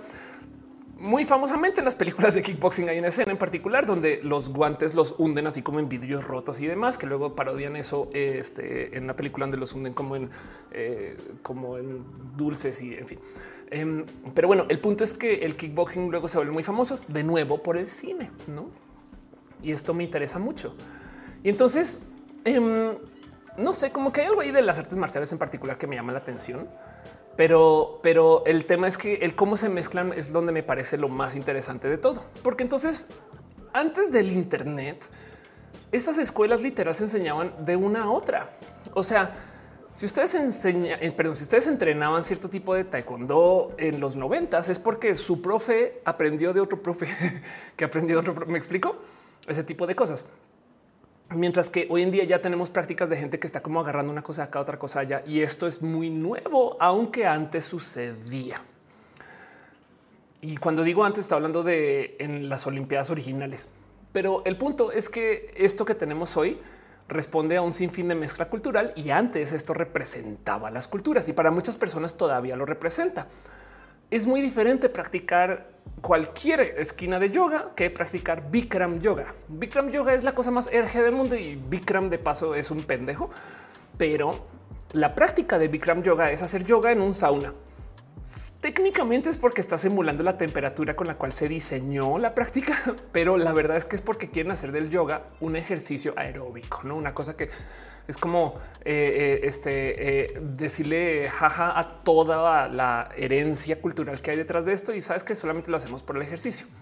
entonces hay quien no le gusta eso y hay quien sí le gusta eso. Gary dice Bruce Lee inició la revolución de las artes marciales. Yo creo que ya venías de antes, pero Bruce Lee, por supuesto, que fue gran parte de eso. Dicen que te resuelvo de lo ya me estoy muriendo del calor. Ándale. Aunque te voy a decir algo que me da mucha, mucha, mucha, mucha risa. Em, y es que la temperatura del Bikram yoga eh, siempre se mercadea como haces yoga, te gusta el yoga, ven a hacer Bikram yoga en un cuarto súper difícil, súper complejo. Vas a sudar mucho, mucho, mucho, mucho, mucho en Bikram yoga, porque aquí todo se hace a y ojo aquí 40 grados o no 40 grados por 90 minutos, te vas a morir, ¿no? Y es eso, o también puedes salir a caminar en la calle en Mérida. Me explico, si en Mérida ya hace 40 grados en las calles de la esquina, güey, es un que, un momento. No fue lo que Twitch no funciona con el teléfono block. A mí me dice el juego de mesa, teorías de conspiración. No dice Caro eh, Jackie Chan es el epítome del marketing de las artes marciales. Sí, de hecho. Y pues justo entonces hay mucho que se puede decir acerca de Em, hay millones de modos de, sentarse a analizar esto de los varios estilos de artes marciales. Les voy a dejar una recomendación, pero véanlo de donde quieran. Es una, hermosa peli vieja, que es del 2003, que se llama On Back, eh, que es una peli acerca em, del kickboxing, del Muay Thai. Esta es una peli para vender Muay Thai. Y hay una escena en particular eh, que de paso esta es la que lanza Tony Jaa, quien es un gran, gran, gran actor de artes marciales. Hay mucho que decir acerca de la carrera, lo que se volvió Tony Jaa. Em, pero eh, tiene una escena en particular donde lo retan a mostrar las artes marciales eh, contra el Muay Thai. Eh, y entonces esto es uno de muchos. Ustedes pueden agarrar Street Fighter y hacer este mismo análisis. Pueden agarrar cualquier otra serie moderna que no que haga este tipo de comparación. Y de paso, esto todo es fantasía, porque de nuevo, el momento que tú pones una persona que es experto en una forma de artes marciales muy experto y otra persona que es experto en otra, va a ser como poner, saben, un modem y a un traductor del italiano al francés hablar. No, se van a hablar em, y, va a ser un desastre. No, no va a ser aquí como tan amable, no que pasen estas cosas. O sea, esto es esto. De hecho, es como marketing para vender el Muay Thai, por así decir. Em, hay un momento en particular donde un personaje le dice, eh, este güey le dice, no, fuck Muay Thai. No es como el Muay Thai es lo peor que hay. ¿eh? No, Ahí, ¿no? Fuck Muay Thai. Y entonces eh, luego tienen esta batalla. Pero esta escena en particular me parece muy entretenida porque al final hay un momento donde pelea contra alguien que hace Krav Maga y este güey usa absolutamente cualquier cosa como un arma. Em, entonces, en fin, e, es vean ahí le está aventando que la silla, que no, que la silla, que el vaso, que no, ese tipo de cosas pasan. Entonces, dice José Fernández, casi que combino el taekwondo con el pole dance. Total. Son prácticas, pero hay un sinfín de prácticas. Como dato curioso, les dejo esto que descubrí yo muy recientemente.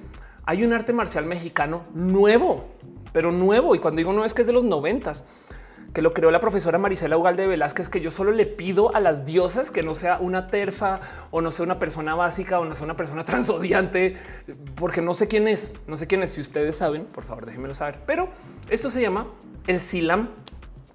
Y entonces, em, en esencia, eh, Maricelo Galde Velázquez es, eh, eh, es, profesional en un sinfín de grandes prácticas, no judo, kung fu, en fin, es una artista marcial muy, muy premiada y dice cómo es posible que no tengamos una cosa que hable a los sistemas mexicanos de la batalla. Y entonces crea una práctica que se llama el Shilam, em, que al parecer ha tenido poca viralidad. Espero que no sea por ningún motivo horrible. Lo que sí es que leo los comentarios y como que la banda le da cringe un poco, no? Como que sí es una lástima, pero el esfuerzo me parece muy honesto, porque si es un vamos a hablar de estas cosas que vienen de la cultura mexicana y aterrizarlo para las para el cómo se llevan estas prácticas. Y yo creo que capaz y si esto se hubiera hecho en los noventas, lo hubiera ido re bien. Pero como sea, el punto es que me parece un esfuerzo bonito. Ojalá y ojalá es que de nuevo, como no sé nada de este, no sé absolutamente nada de la profesora entonces no quiero, no, o sea, ya saben cómo es. Luego y yo acá, sí, no lo máximo, no? Y acto seguido, no sabías que este, odia a las personas trans, ese tipo de cosas. Pero dejando eso de lado, si alguien se hace, se avienta esa tarea y demás, la, la propuesta me parece muy interesante. Y, justo se ve que tiene rechazo por el mismo motivo que yo creo que Tenoch Huerta tiene rechazo. Me explico, es como de hoy no, algo mexicano no puede ser. Y a la par es como de queremos que México sea prominente. Entonces, ojalá sea algo chido. Es un arte mexicano de pelea y en esencia es una ni siquiera quiero usar la palabra tropicalización acá. Es una nueva propuesta de algo que debería haber existido desde antes, pero que evidentemente se inspira del corazón de alguien que estudió judo, kung fu y otras artes marciales. Dice Nadia, yo la conocí en un simposio, qué chido estudia murales en ruinas prehispánicas para tratar de encontrar movimientos que se relacionaban a las artes marciales. Imagina eso, no? Hice cinco terricomes que no hay nadie del gobierno para viralizarlo. Hice eh, cinco no sabía, pero se oye interesante la propuesta. Se oye interesante la propuesta. Em, y entonces digo, esto es una propuesta entre muchas, no como que hay algo que decir acerca de eh, eh, qué significa y por dónde va y qué cultura tiene. Pues es, todo esto se está haciendo, no? Pero quería hablar de esto y me quedan muchas más prácticas por hablar. Saben, no hablé del Kung Fu, pero me quedan muchas más prácticas por hablar. Solamente quería dejar ahí dicho que las artes marciales es una cosa que antes se hacía mucho, porque antes las banderas culturales de varios países vivían por medio de las prácticas de artes marciales. Y entonces se literal fomentaba que existieran escuelas para casi casi que enseñar a niñas, ¿no?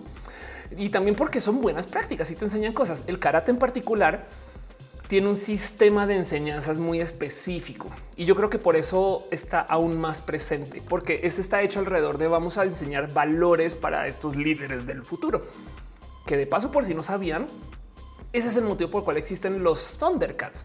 Thundercats fue gringos de los 80 y 90 diciendo cómo es posible que los japoneses tengan animación tan chingona enseñando lecciones japonesas y nosotros no. Entonces copian el esquema japonés de animar para hacer una serie gringa que, ojo aquí, al final de la serie diera lecciones de la moral. Y entonces la idea era hacer una serie que sí enseñara cosas, pero al final lo importante era como la reunión como de mesa redonda de y ya ves, por eso es que no es bueno robar. no? Esas cosas eran literal boomers o bueno, gente mayor que boomers enseñándole a la generación X que no roben, no ese tipo de cosas. Dice 5 son de que tampoco estaba también animado. No, pues claro que no, porque eran gringos que nunca habían animado a comparación de los japoneses que traían larga historia de esto. No, y entonces em, el karate también funciona porque es un gran modo de enseñar esas lecciones. Ahora, las lecciones del karate, como les digo, sí me parecen tetas, pero buenas, como aprender a tocar el piano. Em, a menos que quieras ser pianista, no em, es acerca de la perseverancia, de justo no pierdes, solo aprendes esas cosas, no? Y entonces, de nuevo, ese es el contexto del por qué em, es tan interesante el, digamos que la discusión entre Miyagi-Do eh, y, Cobra Kai. Digo, obviamente está bastardizado para la serie, pero por ejemplo, que Miyagi-Do adopte fusionarse con Cobra Kai habla mucho acerca de muchas cosas más que solamente dos grandes este, eh, enemigos sin que te aterrice. Oye, ya toco el piano yo guitarra.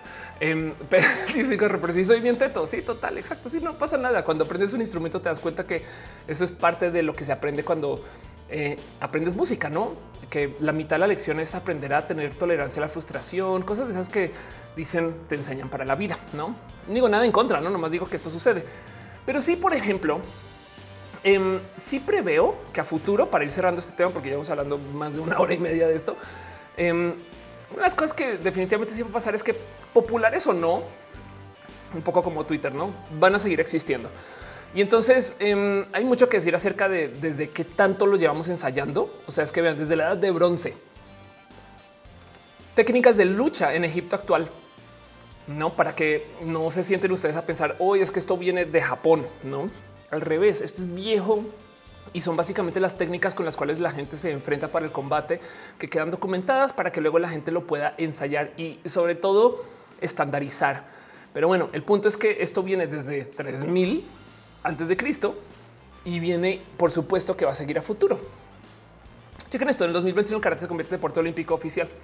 Hay muchas cosas que puedes decir acerca de otras prácticas que no son artes marciales, como por ejemplo el CrossFit. El CrossFit tiene su motivo de existencia y le habla un poco a lo que yo preveo que todavía hace falta. Una de las cosas que, por ejemplo, nos enseñan mucho en el deporte, que es una lástima, la verdad, es que el ideal del atleta literal griego de las Olimpiadas originales, por así decir, era que no solo era una persona buena de lo físico, sino también de lo mental.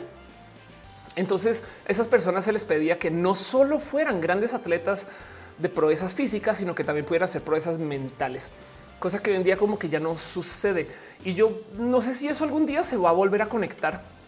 Como que mm, hay algo que decir acerca de cómo, pues hay mucha gente que habla acerca de eh, mente sana, cuerpo sano, estas cosas que eh, no sé qué decir ahí, pero si es verdad que, por ejemplo, la mitad de la batalla en una maratón es tu pinche cerebro, no la, la mitad de la batalla en un chingo de cosas es lo que tú piensas de ti, cómo te llevas ese tipo, no? Y entonces hay algo ahí de cómo eh, em, no nos enseñan tanto a hacer como este trabajo mental. De hecho, también culturalmente hablando, en los ochentas, por algún motivo, se desconectó del total la cultura de atleta y nerd. Tanto que existían estas películas. La venganza de los nerds es una peli acerca eh, de esta como batalla cultural entre los nerdos, nerdos, nerdos. Em, y, o sea, gente, digamos que atletas mentales y atletas físicos, no como que hay algo raro ahí de cómo eh, eh, no nos enseñan a que parte del desarrollo del cuerpo debería de unir los dos. Entonces, yo preveo que algo de esto igual y viene a futuro. Y es que miren, CrossFit es una práctica que originalmente comenzó como una respuesta a la locura de Arnold Schwarzenegger. Entonces Arnold Schwarzenegger le trae al mundo lo que es el fisicoculturismo y crea una industria inmensa alrededor de lo que es la cultura de la fisicocultura. Y esto sucede cuando se vuelve popular y famoso y Mister Olimpia y demás. Y, yo le doy las gracias a que eso existe, porque eso también, por ejemplo, dispara los gimnasios y demás, etc. Pero hubo quien dice desde los 70s, sí, muy chidos, muy mamados, pero ustedes no son atletas, porque si vamos a salir a trotar, güey, no pueden, no tienen muchos músculos y como que no los pueden usar. Qué raro, no se ven musculosos, son fuertes y a la par no. Entonces la propuesta del CrossFit fue primero una, una persona en los 70 el creador de CrossFit, que comienza a decir, bueno, primero que toque ser fit, ¿no? Y hace una definición de fitness que literal es parte de la definición del CrossFit, ¿no? Como que propone el que puedas hacer no este tipo de esfuerzos, formas y demás, que en esencia es como un como ataque medianamente personal hacia lo que es el fisicoculturismo, no? Pero dejando eso de lado, la otra cosa que dices, tú deberías de poder justo como que hacer muchas cosas y ser muy de modos variables fit.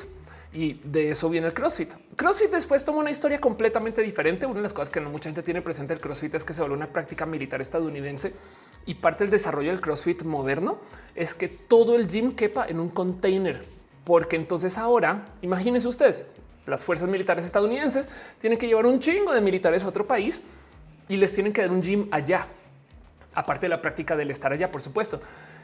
Imagínense llevar pesas. Entonces, eso es caro, ¿no? ¿Cuántos kilos de pesas vas a llevar, güey? Más bien lo que hacen es que deciden eh, ver cómo pueden que con las cosas que se lleven ya eso sean las pesas. Digamos, de ahí viene el, eh, uso masivo esto de las cuerdas. Es de güey, tenemos que llevar cuerdas sí o sí. Pues entonces llevamos cuerdas y que esas cuerdas pesadas, esas son las pesas, güey. Por eso en el CrossFit se le golpea la rueda porque tienen que llevar la rueda igual, no? ese tipo de cosas. Em, y entonces el CrossFit es una práctica moderna que de paso también luego una marca pues, licencia no compra, em, que creo que fue Adidas, el caso. Pero el punto es que CrossFit tiene un motivo de existir. No es un arte marcial, es una práctica militar, pero que se adoptó después. Pero lo dejo ahí como de también hay muchas cosas que también entran como en este tipo de como de modos de desarrollo. La zumba, por ejemplo, no con prácticas del gym, supongo. Y eso me parece hermoso de ver. Pero yo creo que lo que vendría a futuro, si yo tuviera como el control, como si fuera la diosa el diseño de las sociedades, es ojalá en el futuro aparecieran prácticas que desarrollaran, o sea, como una triatlón que también tuviera un examen de matemáticas, por así decir. Pero bueno, Leslie Gallardo dice ser inteligente es el nuevo sexy. Arnulfo dice CrossFit lo compró Reebok. Gracias. Que a su vez lo compró Adidas. B. Alicia le gusta mi reloj. Muchas gracias. Mi reloj es un Apple Watch. De hecho, no más que le puse eh, una caratulita bonita y, lo quiero mucho igual. Eh, Ángel me dice por eso CrossFit levantan bloques o cosas pesadas cotidianas. Exacto, sí, justo porque en últimas son cosas que eh, si tú tienes una fuerza militar que está en literal Irak, entonces necesitas que esas personas vayan al gym, no? Entonces les haces un gym con cosas cotidianas, pero necesitas estandarizarlo, no? Y todas estas prácticas tienen lecciones bonitas, hasta el pinche CrossFit. Una de las cosas que te enseñan el CrossFit, por ejemplo, es bueno, depende de dónde lo practiques y quién te lo enseñe, no? Pero em, yo recuerdo que a mí, por ejemplo, en su momento me decían, mira, mejor hacer 10 sentadillas bien hechas que 100 pendejas. Ahora llevémonos esa filosofía a la vida, no? Mejor, mira, si vas a hacer un ensayo o un, no sé, programa, no, una cosa, haz una bien en vez de hacer 100 pendejas, no? Pero bueno, el caso. Eso puede variar también según quién enseñe y dónde y cómo pero dejo eso ahí también. Y entonces esto me llama mucho la atención porque como que siento que las artes marciales de chiquis se hacían mucho porque nos querían enseñar esta moral. Existen porque también nos querían enseñar cultura de otros países. Todavía funciona para eso. Pero hoy en día en la era del Internet no se necesitan tanto. Entonces no están tan subsidiadas por gobiernos y encima de eso luego aparecen las artes marciales mixtas que en esencia es tú trae lo que tú quieras traer, güey. Y entonces hay prácticas que funcionan mejor y hay unas que funcionan peor. Si tú te enfrentas contra alguien que hace judo, que su expertise es tirarte al piso, de nada te sirve hacer capoeira, güey. Entonces, por supuesto que hay unas prácticas, formas o modos que priman más en las artes marciales mixtas y hay reglas acerca de qué puedes hacer y qué no puedes hacer, que técnicamente lo define como una nueva arte marcial, no más que es turbo hereje. La idea no es respetar ninguna cultura, sino crear algo nuevo que se pueda ver muy bien para la tele. ¿no? Y entonces Rekeshi Chica dice ayer me grabé como si tan negar tercer de cuando y si nos piden examen teórico sobre historia y filosofía antes de poder hacer el práctico. Ándale, total. Jennifer dice en el taekwondo solo son piernas. No, en el taekwondo también hay muchos, eh, muchas cosas con las manos y además hay justo, como dice Rekai Shikane, em, todo esto que tienes que saber acerca de la historia y la filosofía. Y me dejo la pregunta, eh, si esta historia y filosofía contempla el desarrollo de Corea del Norte o si solo es surcoreano. No digo nada en contra, nomás hablando de cómo estas prácticas existen también como fin de comunicación por fines gubernamentales y es parte del aprender. No es una cultura que se aprende. Sería hermoso justo Biel Shilan, por ejemplo, que otras personas en otros países aprenden acerca de cultura mexicana, si lo piensan, no? Juan dice: Recuerdo que leí que los cuestión para ser guerrero jaguar o guerrero águila, aparte del combate y todo lo físico, según tenían que saber otras cosas como poesía, astronomía. Ándale. Em, dice Jennifer, viví engañada. Lo que pasa es que de nuevo el taekwondo tú tienes puntos, el taekwondo deporte, no? Tú tienes puntos por impacto en la cabeza y impacto al peto. Entonces, por supuesto que vas a ver mucho con las piernas, mucho, porque em, yo que soy muy pierna y larga, la verdad es que tenía una genuina, no trampa, pero ventaja en muchos casos. Digo, también me he topado con, o sea, yo he hecho taekwondo con, con contraponentes mucho más altos, bueno, no mucho más altos que yo, mucho más altos porque te controlan por eso, no? Pero pues que yo me siento un poco de güey, este vato está alto, no? Y, entonces usas las piernas más, pero el taekwondo entrenas bastante más que son las piernas. Jennifer dice: Bueno, con la pierna puedo matar a cualesquiera. Espero que sea matar en buen sentido. Angélica la dice que igual manera piden hacer la tesis a partir del tercer dan. Ándale. Entonces, pues bueno, el caso es em, esto me interesa mucho y, no más. Sí, es verdad que es que de todos modos no solo dejas de hacer artes marciales cuando creces, sino que no hay tanta necesidad de aprender esas lecciones moralinas. Entonces, eh, también te desconectas un poco. No es que esté diciendo que todas las artes marciales existan para enseñar a los niños a ser buenos o malos si son parte del Cobra Kai, pero esto es parte del motivo por el cual se incentiva mucho que de chiquis como que vayas allá, no es parte como la formación, no? Y entonces me parece hermoso y bonito, pero hay tanto, tanto más. Ricky en nuestro caso lo toma en cuenta lo relacionado a la creación de nuestra organización. Orales, entonces solamente del sur. Federico dice: Ophelia soltaba una pata y se descontaba el oponente al referidos por risas tres del público repartidor de Amazon afuera. Em, la verdad es que sí tengo mucho alcance y una de las cosas que este, sucedían mucho en mis combates era que todo era muy distante, no? Pero eso me pasa por ser larga, no? Una de las cosas que pasa con mi cuerpo es que yo soy muy piernona y el torso bajito. Entonces, eh, por ejemplo, yo de, torso para arriba comparto ropa con muchas personas de piernas, solo yo. Dice Ángel Michael, la danza seguirá siendo el deporte, no deporte. Eso es verdad.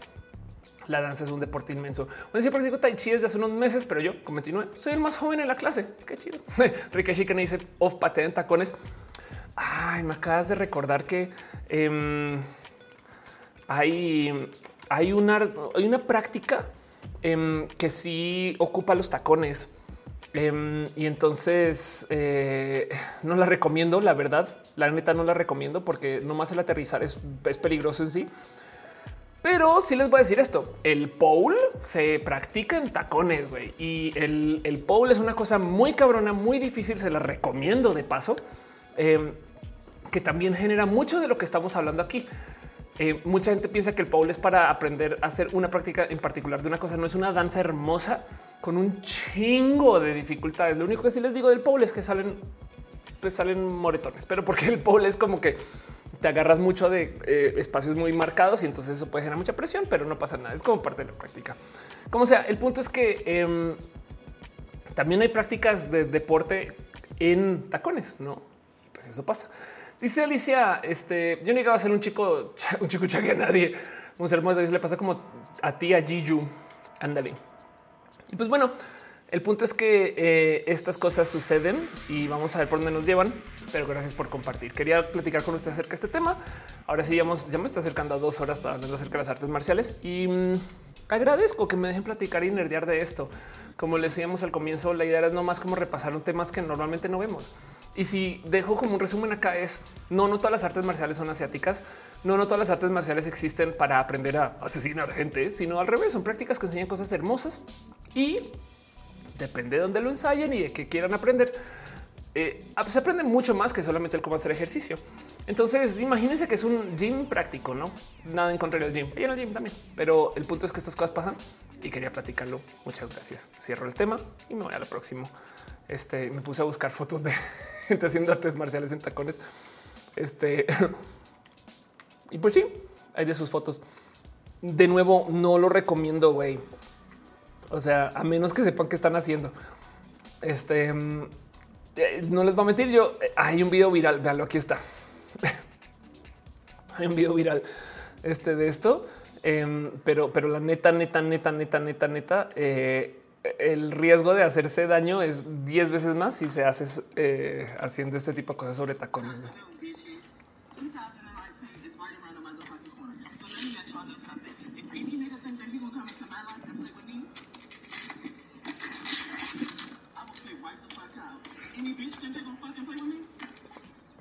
Güey. Ahí les dejo. Este dice que lo Queen que lo haga, dice. Güey, qué pedo con esto, güey. Este sí está muy cabrón. Pero bueno, el caso es que este esto es todo un tema. De paso, también hay artes marciales con todo tipo de eh, armas de combate, con todo tipo, no como que también puedo seguirme y enloquecerme con esto. Pero sepan justo eso, que marcial es por Marte. Y entonces em, hay algo hay que decir acerca de el qué significa que algo sea un arte marcial. Lo que sí les voy a decir es esto tiene una historia larga, larga, larga, larga. Pero bueno, dice que feminista, pero peligroso. Sanders dice sigue justo para ver ese videazo. Exacto, gran video viral.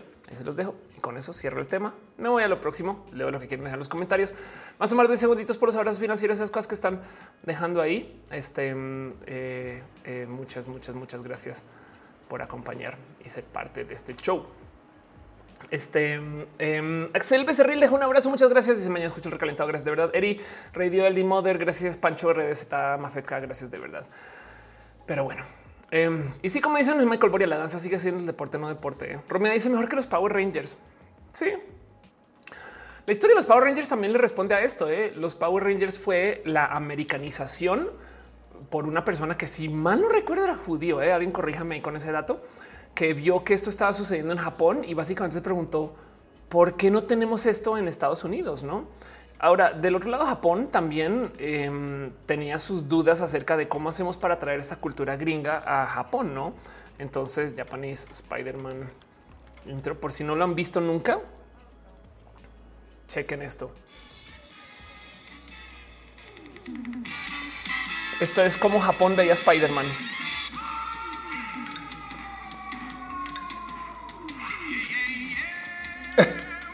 Y tengo millones de preguntas de este, de, o sea, de quién hizo esto, güey.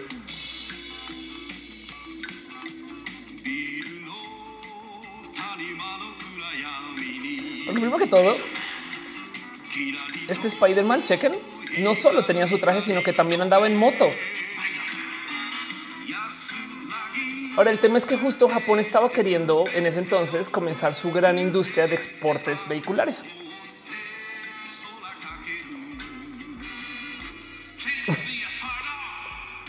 También tenía de paso sus robotcitos. O sea, esto es Spider-Man. ¿Me explico?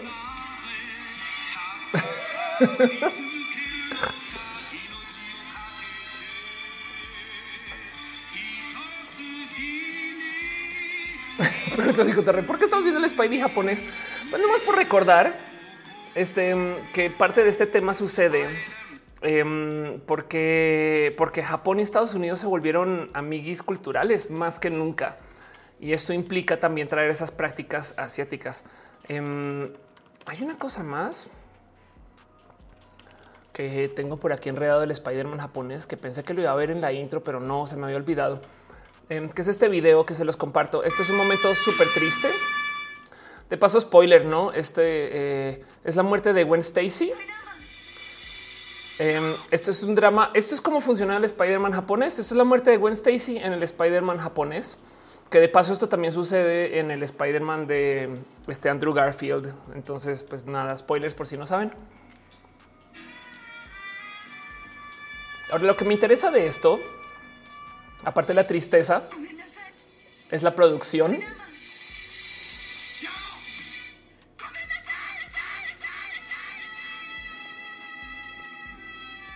Porque el tema es, si ven que Spider-Man bajó, yo creo que el güey bajó en las escaleras y llegó muy tarde. Llegó muy tristemente tarde. Y es un drama inmenso, horrible. Me da chistoso que el Spider-Man japonés este, tiene rasgos diferentes, güey.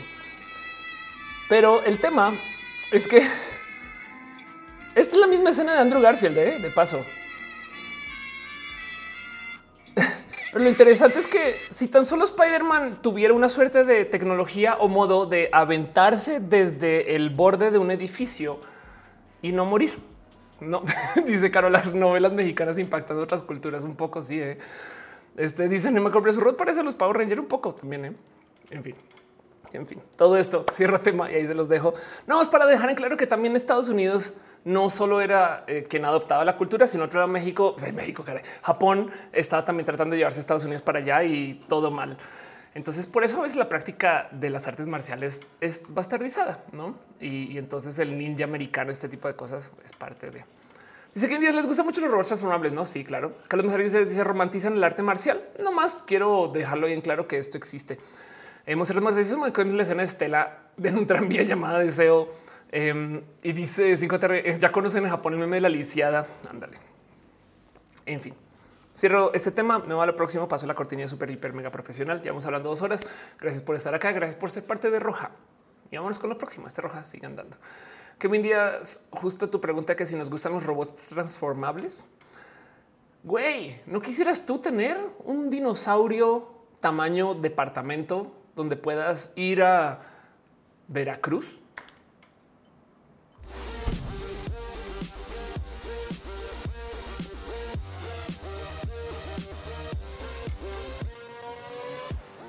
Alejandrina dice, pero buen salto, güey.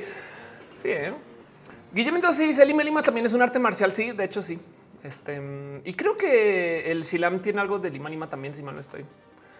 Alguien, oigan, la neta, neta, voy a dejar eso ahí presente. Em, igual y yo hago mi tarea después, pero si ustedes saben más del Shilam, me encantaría aprender más de esto, porque la propuesta es honesta de lo que yo pude ver, no más que las respuestas.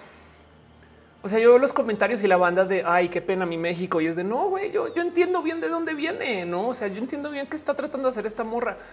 Lo único que me da miedo es que esa morra luego resulte ser terfo o algo así. Eh, cómo puede pasar. O sea, esto, esto es una defensa general que tengo con todas las morras nuevas que conozco en el Internet, no como que tipo de wow, qué chida esa escritora. Vamos a ver qué piensa de la gente trans. No vaya a ser. Pero bueno, dice Federico, el spray también tiene algo de lima limón. Exacto. Dice 5 tener un Gundam, un Jäger. Imagínense tener un Jäger, no? Pero bueno, gente, a veces cuando tengo tiempo, cuando logro yo sentarme aquí entre roja y roja, yo anoto las noticias, cosas que pasan entre semana y que luego se vuelven no más un esto sucedió para hacerles a ustedes una sección que se llama abrazos. En esencia es un repaso de noticias, cosas que quiero platicar con ustedes, de las cuales no me quiero clavar tanto, pero que sí quiero que hablemos. Y hoy primero tengo un súper, súper tema largo y tendido que em, estamos hablando también ahí en el chat este de ti moderación y yo creo que yo sí lo quiero levantar em, porque tengo, no sé si decir son rabias, pero tengo comentarios y entonces es esto que sucedió con Laurel Miranda en la FIL. Básicamente Laurel es una morra trans, periodista, es bien chida, le tengo mucho cariño. Laurel fue a la FIL, pero eh, no solo Laurel, sino muchas de nosotras y nosotros en general, muchos de ustedes seguramente también em, se posicionaron en contra de que Laura Lecuona vaya a la FIL. Laura Lecuona, una famosa TERF y entonces, ¿qué sucedió? Pues que nada, que a la plática de Laurel llegaron las terfas a hacer preguntas pendejas que Laurel puso en sus redes. Y luego también en la fila en sí hubo esta como demostración diciendo este misógino, cómo censuró a Laura Lecona y demás. Hice un poco de güey, güey, güey, un momento, porque el tema es cómo es posible, no? Y dice justo Laurel dice sin palabras, acaba de ocurrir la FIL Guadalajara, un grupo de mujeres que instrumentaliza los feminicidios para defender discursos discriminatorios pero las personas trans, que es verdad. Y entonces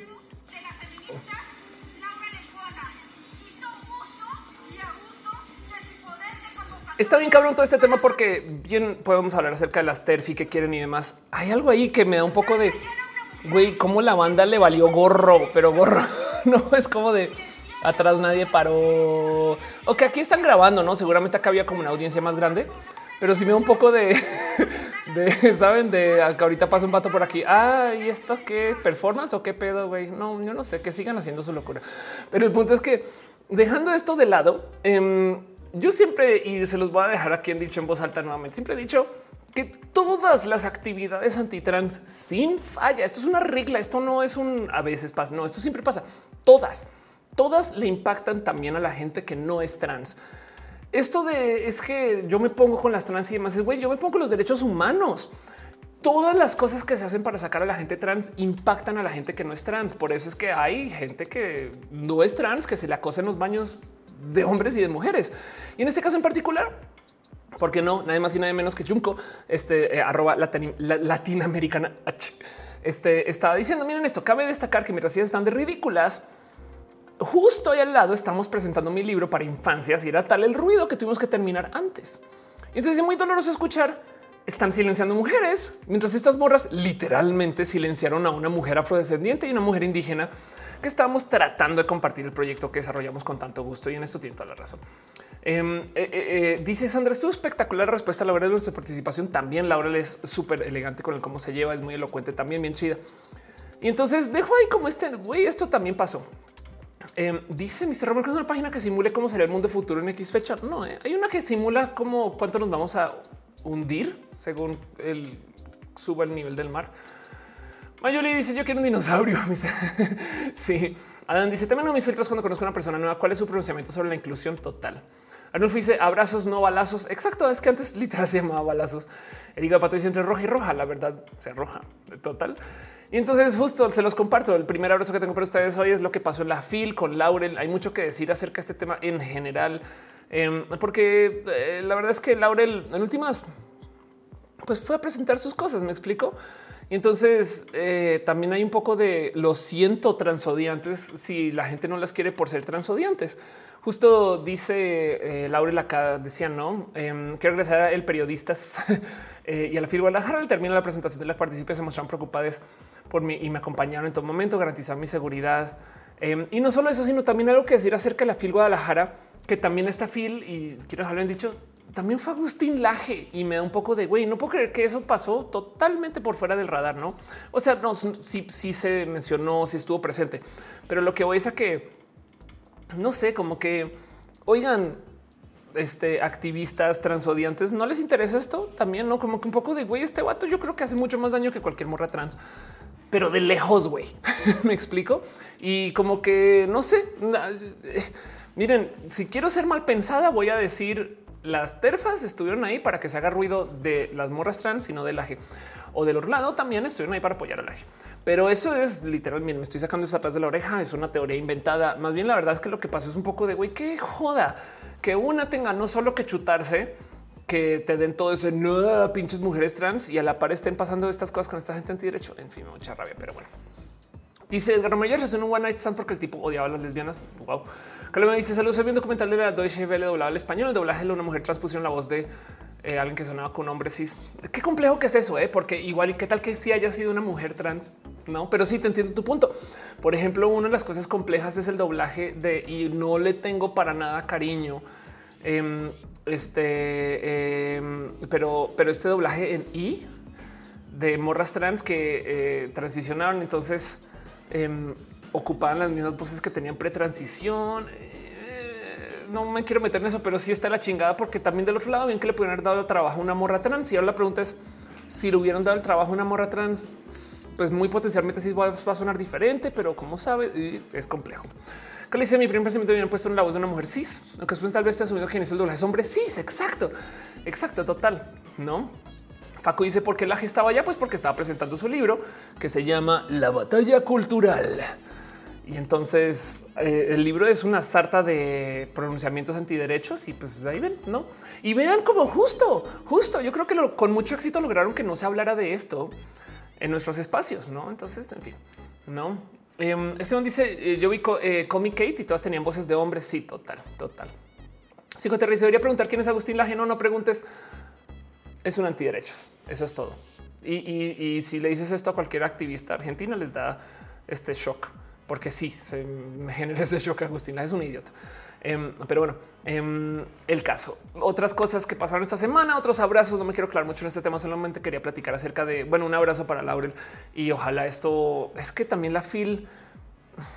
Eh, híjole, como que toma esta posición de todas las voces, pero pues todas las voces implica gente odiante y es un poco de güey, en fin. Pero bueno, el caso. Otras cosas que pasaron esta semana, les comparto que tenemos una nueva este, palabra del año que nunca había escuchado. Y además no es una palabra, güey. O sea, tengo mucha rabia. Pero tenemos la nueva palabra que se llama Word of the Year. Y entonces em, las palabras incluidas recientemente, eh, VAX, por ejemplo, se incluyó como palabra diccionario 2021. Ahora, ojo, porque la cultura estadounidense es muy diferente a la cultura eh, eh, latinoamericana o, en o de lo que se habla en español. En el inglés se celebra que la gente se invente palabras. Brexit es una palabra, todas las palabras son inventadas, pero Brexit es una palabra que se inventaron los medios para decir British exit. Y entonces se popularizó y pegó. Y entonces existe una cosa que se llama coined the term. O sea que la gente posiciona una palabra nueva, ¿no? Eso se ve bien, posiciona una palabra que no existe se celebra y entonces eh, hay palabras que se posicionan que no vienen del diccionario. Y miren, feminazi no es una palabra que saben que, exista tampoco, no para que el lenguaje incluyente, pero bien que dicen feminazi. Pero el punto es que entonces eh, el diccionario Oxford em, o bueno, Oxford celebra más bien las palabras del año, no? Y entonces unas palabras que, que incluyeron es vax, no selfie en el 2013 y este año incluyeron Goblin Mode. Goblin Mode, uno, seguro viene de TikTok y dos, nunca lo había escuchado hasta que vi esta noticia. ¿Qué quiere decir Goblin Mode? Traducido al español es modo duende. modo duende es un término de la jerga que se usa a menudo en las expresiones en modo duende o goblinear o duendear, un tipo de comportamiento que es sin disculpas, autocomplaciente, perezoso, descuidado o codicioso. Típicamente una forma que rechaza las normas o expectativas sociales. ¿Qué quiere decir? Güey, no quiero salir de casa, estoy de la chingada, esta que me lleva la chingada, ya no quiero hacer nada, estoy en modo duende, estoy en modo goblin, ¿no? Según esto viene de Twitter del 2009 y se volvió viral en febrero del 2022, que de nuevo nunca lo había visto. Em, pero el punto es que esto es eh, este un modo de decir estoy, güey, estoy en, en la encerrona, no? Quizás puede ser. Dice Luisa, yo tengo de eso, pero con hongos. Dicen que te mejor enviar a Goblin y como sea, ahí se los dejo. Dice Higo de Pato, este, yo soy una cuenta de Twitter que se llama Animals Going Goblin Mode. Ándele. Entonces, pues bueno, como sea esta palabra que si antes era o este término que si antes era medianamente popular, ahora va a ser mucho más popular porque esto va a estar en las noticias por un buen de tiempo y vuelve a platicar la gente acerca de modo duende, lo que sea que signifique. Y se los dejo. Solo un abrazo, una pequeña noticia, cosas que pasan la semana. Vámonos con lo próximo. Pero bueno, dice Miami la de TikTok. Ya pasamos de Goblin a Gremlin mode. Exacto. No te bañes en ese caso. Nunca la ves un Gremlin. Otra noticia, una cosa que de paso no sé si sigues en el chat, pero que compartió Eric, que entró ahorita al chat, em, que me parece una cosa wow, qué locura, como no sabía. Y el tema es que eh, en Women Games eh, este, Argentina, que es una comunidad argentina de videojuegos, hicieron un ejercicio de poner a jugadores, eh, no sé si profesionales de Valorant, a jugar con un filtro de voz estereotípicamente femenino. De nuevo, ahorita acabamos de hablar acerca del doblaje y las voces, pero este en este caso es de nuevo voces estereotípicamente femeninas y creo que están por aquí al final. Este aquí está. Em, este, para que escuchen más o menos qué voces están ocupando y son voces que eso, entran en el estereotipo. Y el tema es que de este ejercicio descubren que estos chavales juegan, o sea, les va re mal, les va re mal porque otros. está escuchando? Si quieren podemos intentar ir por... ¿Alguien me puede venir a dar una mano? ¿No quieres trabajar la mejor puta de mierda? Y bueno, está pesadón, pero el punto es que si es de wow, qué pedo. Digo, todo esto ya nos ha tocado antes y dice y reviento todo lo que dicen esos gamers y total. Y además está rependejo porque el cuidarrancherismo gamer, o sea, los vatos que son excluyentes de cualquier forma de diversidad, lo único que logran es que su juego sea menos popular. No es que eso es lo más tonto de todo el pedo de la exclusión de los vatos gamer. Que si tuvieran una mentalidad de aceptamos a más gente, su juego se vuelve más popular, su juego se vuelve más popular que creen, desarrollan más cosas para ese juego, se vende más, su juego a lo mejor se resulta ser más barato o trae más, eh, eh, más comunidad, güey, ¿no? Como que están rependejos en pensar o resoberbios también, ¿no? En pensar que si hacen su juego de nicho solo para hombres, que entonces va a ser popular y es de no, güey, no, eh, no existe tal cosa, menos en un mercado capitalista, dejando de lado la misoginia, la violencia, lo agresivo que es. Y, y es una idiotez también desde el punto de vista del güey, son niños que no quieren compartir sus juguetes, literal, ¿no? Entonces todo eso es parte de, pero ahí se los comparto. Esto, esto es un video que compartió Ari, está en su timeline en Twitter y seguramente lo compartió en Instagram también.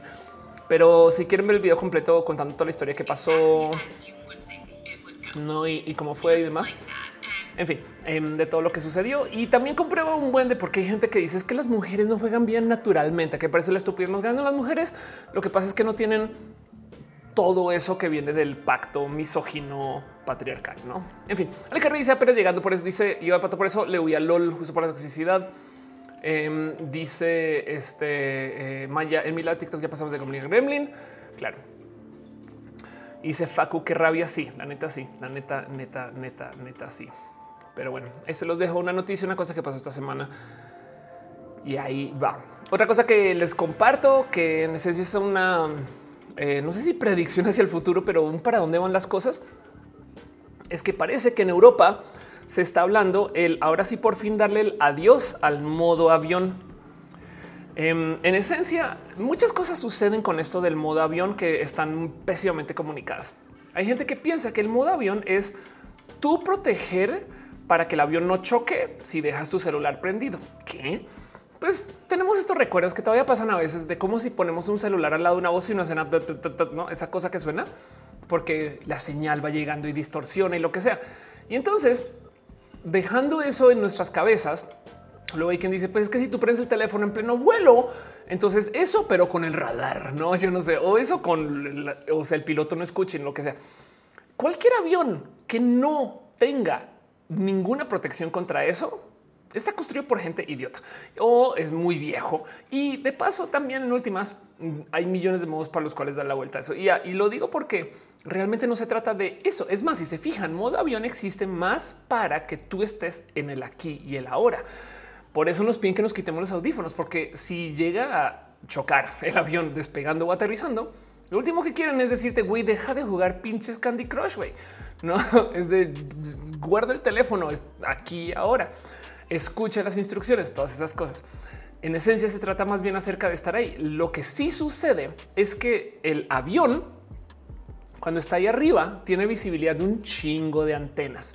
Entonces las antenas de celular no estaban hechas para recibir 300 conexiones que además pasan en chinga por todas las antenas. O sea, imagínense como el tema de diseño de redes, lo troll que es que de repente pasen 300 personas barriendo todas las antenas de la ciudad, conectándose a todas en chinga y desconectándose en chinga. No es troll. O sea, eso es lo que quieren detener. Que por un lado estés fijándote en el despegue en el aterrizaje y por otro lado no pase el avión con todas esas antenas activando todo lo que está a tierra. Bueno, por ese motivo, entonces las antenas, uno, están como orientadas de muchos modos para que la señal de hacia, abajo y dos, también del otro lado también están puestas como para que, pues si sea lo que está como a tal distancia, muy seguramente viene de un avión. Entonces no te vamos a dar señal de todos modos, pero sí es verdad que un avión en el aire puede tener mejor señal que tú en el piso viendo la misma antena, porque desde arriba no hay nada entre tú y la antena. Entonces, eso también es parte de, y pues ahora con las redes 5G hay mucho mejor control con el qué tipo de conexión se puede dar. Y entonces, dentro de las frecuencias de 5G o cómo te vas a poder conectar y demás, pues lo que están diciendo es ya es hora de dejar que la gente use su teléfono en los aviones. Ahora, esto también encaja con que ya vienen las buenas conexiones satelitales que también sirven para avión. Entonces también en potencia no dudo que hay un poquito ahí como de carriers de celular diciendo güey, déjenos usar a la gente que está en los vuelos, porque además esos son pacientes, pacientes y así. Veanme, esas son personas que tienen una necesidad única de estar online, no como que yo siento que hay gente que le, les da babas así de güey, es que si tú estás en Instagram cinco minutos en promedio, si estás en un vuelo, vas a estar en Instagram una hora, güey. No como que yo creo que hay gente del marketing que añora por el Internet de la gente que está en los aviones. Entonces también esto puede ser parte de. Monserrat dice cargante la conexión de las olas de MX, no jala el internet chido. Pero que si nada más usa el modo avión para reiniciar el 4G cuando se embrutece. Además, imagínate, que se imaginé con los audífonos cuando bajando la tripulación diciéndole a todos, hey, hey, hey, deje de jugar. Así, claro. sí, total, no. El avión quemándose y todavía alguien no espera, estoy rankeando, güey. Antecano dice aquí se usa, ya es un feature en tu plan solar, el internet en avión. Exacto. Entonces ahí les dejo que una de las conversaciones que vienen para el próximo año es como modo avión. Prepárense, prepárense para en tres años decir, ¿se acuerdan cuando los celulares tenían modo avión? es que lo veo venir. Em, gente diciendo, uy, eso es de eso es de generación Z eh, mayores, la generación Z joven, así como dicen millennial mayor, millennial menor. Este, la generación Z este, menor ya, ya nos criamos sin con celulares en el avión, esas cosas. No, en fin, ahí se los dejo nomás. Esto va a pasar. Este y es una cosa más que tengo para compartirles a ustedes de cosas que pasaron esta semana. Pero bueno, y lo otro que tengo es que sigue el debate. Yo lo presenté como algo que ya iba a suceder y vea pues que no, no está sucediendo. Todavía sigue eh, en formación y en debate. Y es que le siguen dando vueltas a esto de las vacaciones dignas. Vacaciones dignas en esencia es una propuesta de muchas que yo siento que sí hay que poner sobre la mesa, que sí hay que platicar y que sí hay que discutir acerca de cómo México da muy pocas vacaciones y legalmente hablando, no? Entonces quieren que la gente se pueda literal tomar más vacaciones y entonces están dando esta plática. Em, después de que iniciativa de vacaciones dignas llega a la Cámara de Diputados, la Comisión de Trabajo y Presión Social va a discutir lo pertinente y le va a hacer cambios a la iniciativa. Y entonces, si eso se aprueba, va de nuevo a la Cámara de Diputados. Pero ¿qué están pidiendo ahora? Que puedas tomar tus 12 nuevos días de vacaciones, pero en dos periodos. O sea, en esencia lo que están diciendo es, ok, sí, vamos a añadirle todos estos días, pero no te los puedes tomar de cadena, güey. Y entonces un poco de, güey, por, ¿no? Como sea. Dice Monserrat todos los milenios recordamos un mundo sin internet. Me duele el, la reuma cuando pasa. Sí, claro. Yo le digo Monse de paso a las personas así como imagínate que yo nací antes que Google, ¿no? Y hay, hay niñas que se escandalizan que cómo tienes más años que Google. Sí, yo soy más vieja que Google. Bueno, esas cosas. Este me da mucha risa. Pero en el caso es que em, ahí se los dejo. Eh, este, eh, las vacaciones dignas cambian em, y, la idea es que ahora quieren proponerlo para que no las puedas tomar continuos. Vamos a ver qué pasa con esto y se los comparto nomás para que sepan que eso está sucediendo. Pero bueno, en fin, una noticia más, una cosa más que pasó esta semana. Y bueno, Sandra dice llora porque no tiene prestaciones de ley. Lo siento, Sandra, de verdad. Este, pero bueno, eso es un poquito todo lo que tengo para ustedes. Eh, la última que tengo para eh, platicar, igual me la tiro más adelante. Me voy a preguntas y respuestas de todo lo que quieren. Ya vamos hablando dos horas y tanto. Y este parece que va a ser un roja tantito más cortito al parecer, porque repasé los temas en chinga loca y no hablé bastante de las artes marciales. Estoy muy feliz. Se está acabando el año y entonces lo que viene ahorita es un roja más nada, queda el cierre del año y listo. ¿eh? Dice Psicoterre, ¿cómo? ¿Ustedes tienen vacaciones? Va a pasar la cortinilla y ya en la sección de preguntas y respuestas, si no tienen preguntas todavía, levanto el último tema y demás. Monserrat Morato dice, chale con las vacaciones. Que al mes que sean capacidad de hacer trámites porque también los días económicos son limitados. Chin, güey, qué fuerte eso. Qué locura que comenzamos hablando acerca de las horas nalga y pues esto es tema, ¿no? En fin. Pero bueno, Sax Meo dice: Ya hablan de la pantera de Tacuba. Esto es. No, no sé de qué estamos hablando. Va a pasar la cortinilla, me da preguntas y respuestas y me voy con lo tuyo, Sax.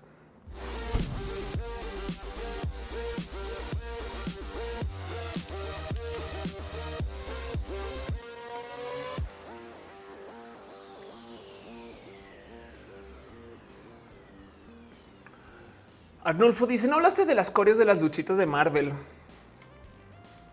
Eso es verdad. ¿eh?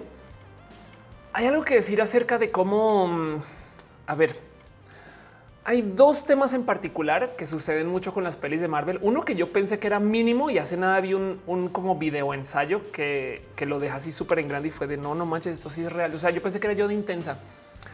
Y es que mm, yo lo veía así, que los superhéroes son reaccionarios. Yo sé que hay muchas historias donde esto no pasa, pero es muy raro. Y de hecho, cuando sucede es cuando la cagan los superhéroes, cuando son proactivos. ¿A dónde voy con eso? Para mí era un los superhéroes. O sea, yo siempre decía que en el cómo se escriben las historias de superhéroes es que tienen que esperar a que algo malo pase y ahí reaccionan. Y esto me saltaba y resulta que esto es parte de este como que gran ensayo acerca de la propuesta de lo que es escribir historias de superhéroes de cómo yo siempre pensaba qué locura como los villanos tienen que ser tan creativos y los superhéroes solo reaccionan a eso. Eso era mi queja general. Porque la otra queja era el qué locura que los superhéroes tienen poderes magnánimos y todavía se van a los puños, no como que hazme un poco de, o sea, sí, pero tienes el poder de cambiar la estructura del tiempo. Maya dice acaba un video de Pop Culture Detective. Exacto. Sí, Pop Culture Detective levanta el tema y platica de cómo los superhéroes, y esto es súper profundo, los superhéroes están ahí para defender el status quo. Justo sobre esto que viene de un gran ensayo viejo que este, lo menciona Pop Culture Detective acerca de cómo Batman no está buscando solucionar problemas sistémicos, sino solamente está ahí para asegurarse que las cosas vuelvan a la normalidad. Y no solo Batman, todos los superhéroes. Y entonces em, eso me salta un buen, porque justo digo, es una estructura, no? O sea, también eso es, es el, popcorn, no? Eso es el, el por qué nos gustan las pelis de superhéroes, porque nos cuentan la misma historia una y otra y otra vez. Y ahorita que están rompiendo con eso, la gente se está quejando. Digo, yo le doy la bienvenida a que se rompa con eso y que veamos otros temas nuevos, muy nuevos, que los cómics, claro que se han investigado mucho, pero por ejemplo, una persona muy punk del cómo se escriben los cómics, que también lo mencionan en Pop Culture Detective, es este Alan Moore. Alan Moore, por si no ubican, es un personaje del mundo de la escritura de cómics. De paso, también quien está detrás de Watchmen. Pero el punto es que hay mucho que hablar acerca de cómo sería la vida en realidad si, si tuviéramos superhéroes. Y primero que todo serían personas recorruptas, porque toda la gente que tiene poder mínimo abusa de él, ¿no? Y entonces imagínense si tuvieran estos megapoderes. Y eso sí investiga más en Watchmen que es lo que hace el Capitán América. Capitán América está ahí justo para defender los intereses de gente muy poderosa y muy millonaria que no le representa a los superiores. Tristemente, tampoco hace mucho dinero. De hecho, ninguno hace. No, eso es todo un tema que se está investigando ahorita. Todo un tema que se está investigando ahorita el caso. Y entonces lo dejo ahí porque a mí la otra cosa que me salta mucho es de cómo porque todo lo reducen a puños, no como que me da un poco de yo creo que Thanos no usaría los puños, pero bueno, Maggi te vamos a hablar muy exacto. Sí, eh, dice este Federico. Técnicamente los superhéroes son vengativos, no en vano Avengers. Exacto. Ahora, justo hay algo que decir ahí de cómo también Marvel, que es un universo tan extenso o maneja un universo, bueno, también todas las franquicias, pero Marvel en particular tiene una contrarrespuesta a esta mentalidad que son los X-Men. Yo por eso soy tan fan de los X-Men. Los X-Men le hablan más a la realidad y yo creo que ahora que lo pienso, puede que rompan un poquito la dinámica porque una de las quejas que se dice acerca de los Avengers es que son la policía de los poderes, no? O en este video justo de Pop Culture Detective, lo que dicen es que están ahí para defender el status quo, que es lo mismo. O sea, en esencia, los Avengers están ahí para asegurarse que las cosas vuelvan a la normalidad, mientras que los X-Men la normalidad les odia. Entonces hay propuestas diferentes. Dice Saxmen, los X-Men rifan, Magneto was right. Sí, exacto. Alguien una vez vi un tweet de alguien diciendo ser trans es darte cuenta que Magneto tenía la razón. Pero bueno, dice Saxmen, hablan de la pantera de Tacuba y de los da mucha risa que se comentara Wakanda fuera y van ven los comentarios de la noticia. Ah, ya sé con la pantera de Tacuba. Eh, fue que grabaron un gato, no? Em, sí, caray. Este vamos a ver si aparece algo así. Sí, claro, sí, claro, se perdió se perdió una, se perdió una pantera y entonces eh, alguien en, el comercial puso un gato que, en fin. Pero bueno, el caso, Sax me dice los X-Men rifan sí, total. Eh, me voy a sumar dos segundos porque veo que están dejando piñas y nomás quiero no quedarme atrás eh, por si dejan un abracito. Es así. Noemí Ávila este, se suscribe. Muchas gracias. De verdad, gracias por ser parte de y por unirte. Pero bueno, este vamos viendo el tema. Em, hay algo ahí que me salta acerca justo de cómo los superhéroes em, tienen que pelear tanto como a los golpazos. Pero el tema, y esto también es muy analizado, es que la realidad lo que hacen es darnos como un show. Entonces, realmente las peleas son coreografías que son en esencia bailes. Y en eso, si lo piensan, Marvel y Bollywood comparten mucho, más ahora con Kamala Khan. Pero el tema es que dentro del cómo nos presentan a los superhéroes, hay un momento donde tienen que discutir. Me acuerdo de ver un alguien que analizaba de cómo las peleas aéreas son bien idiotas porque no se pueden resolucionar en el aire, tienen que volver a la tierra y aquí es donde topan realidad porque nadie sabe cómo se pueden solucionar allá arriba. Entonces van y podemos literal ir por las palomitas mientras pelean ahí Superman y alguien arriba, no Superman, no sé, visión y no, visión contra visión de paso. Em, y, y cuando vuelvan al piso, ahí es que se solucionan los pedos. O si no se ve muy aburrido, como cuando visión convence a visión, porque existe y por qué no, no? En fin, este dice Federico y la pantera de Tacuba es un superhéroe. Total, dice este Nadia regresó el pixel muerto. Siempre ahí está y se mueve. Si lo viste, lo viste. Dale caricia, eso de Dragon Ball termina peleas con un Kamehameha. Exacto, sí, total. De paso me da mucha risa que Dragon Ball este, siempre dice, o bueno, este cuento de vámonos a un lugar donde no hay gente y es de los animadores se, celebran, no porque no tienen que dibujar a la gente. Pero fíjense, justo en ese video de Pop Culture Detective se habla también de cómo los superhéroes existen en un universo aparte de la gente que vive en el mundo de los superhéroes y que siempre que nos muestran gente del común es para decirnos de su relación con los superhéroes, no? Pero bueno. El caso es que eh, vuelvo a ese tema porque está hablando más bien acerca de como las batallas de peleas de Marvel. Y es que algo sucedió, digamos que los 2000 para acá. Y es que se creó las artes marciales del stuntman. Entonces, había una vieja serie eh, que se llama Unknown Stuntman, que si algún día se quieren entretener, pueden ver. Perdón, se llamaba este Fall Guy. Um, pero el punto es que esta serie eh, este, es una vieja serie eh, y aquí está Fall Guy. Es una vieja serie eh, muy entretenida como de la época y de paso los mismos creadores del auto fantástico, si mal no recuerdo, acerca de un doble de acción. Y entonces, aparte de ser doble de acción, el güey también era caza recompensas. ¿Y de qué se trata? De cómo este güey tenía todo y no tenía nada, porque el chivo expiatorio, porque básicamente el Fall Guy, entonces, que de paso también es que popularizó este cuento de la camioneta grandota, o sea, para que vean lo viejo que es, ¿no? Um, el Fall Guy en esencia era un chaval que hacía todo lo que hacen los populares, pero no era popular. O sea, como que es güey. Yo me aseguro que todos los artistas de Hollywood se ven y yo me yo he estado con todas las morras sexy de Hollywood, pero yo soy el doble. Y entonces eh, tiene su comedia, pero el punto es que habla de lo que era esta industria en ese entonces. Y, digo, esto es, esto es dentro de la serie, o sea, es muy meta. Pero hoy en día existe esta, como por así decir, arte marcial de la tele, no que se entrena, no profesión peligro. Ah, no manches, que así se llamaba. Güey, qué cagado. Claro. Hoy en día existen personas que entrenan para pelear falso y para. De hecho, me acuerdo de conocer una persona que era experta. Ojo aquí, era experta en escenas de violencia contra una morra, una morra experta en cómo hacer para cámara escenas de violencia contra mujeres, porque se graban muchas. Y entonces eso se enseña y debe haber un gym por ahí que se especializa en esas cosas, ¿no?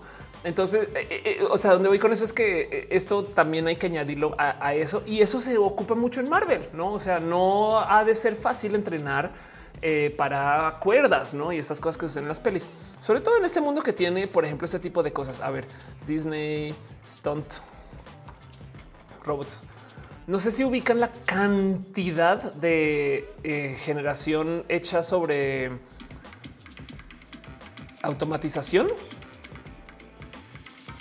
No son robots.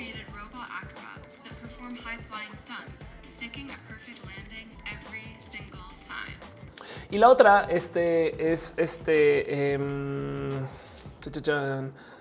eh, eh, cómo hay tanto CGI. Entonces, ah, ya se hace Spider-Man CGI. Está pensando eh, que les puedo mostrar. Eh, de aquí está.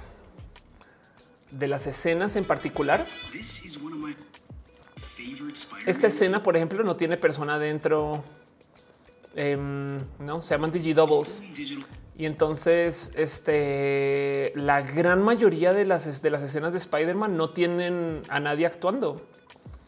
Um, y, y, esto, o sea, imagínate, o sea, la cantidad de escenas de esta peli que no tienen una persona dentro. En esencia, luego se modifica para permitir como las dimensiones de quien está actuando y ese tipo de cosas. Es, es absurdo el cómo eh, damos por hecho que alguien está actuando, no? Pero parece chiste. Por ejemplo, eh, la gran mayoría de las escenas de, Iron Man tienen un cuerpo que todo es CGI y es solo la cabeza. Entonces, ese tipo de cosas también pasan y se ven a veces. A veces sí nos alcanzamos a medianamente dar cuenta, no? Pero, pero también habla de cómo también hay una práctica de esos bailes de pelea, no? Porque eso no es un arte marcial en sí, o sí, depende cómo lo quieran ver. Fernando dice por eso en tantas escenas sin la máscara para la sensación de humanidad. Exacto, sí. Y aún así, este justo el, eh, el rostro se pone por fuera, no? O sea, como que el rostro se graba este eh, totalmente aparte de, o sea, el cuerpo se hace diferente, no ese tipo de cosas. Dice este en el chat, eh, like, nos leímos la mente. Azua dice hay profesiones para todo. Me parece increíble. Sí, claro que sí. Em, y dice like así ah, la de los robots. No, claro, sí, total.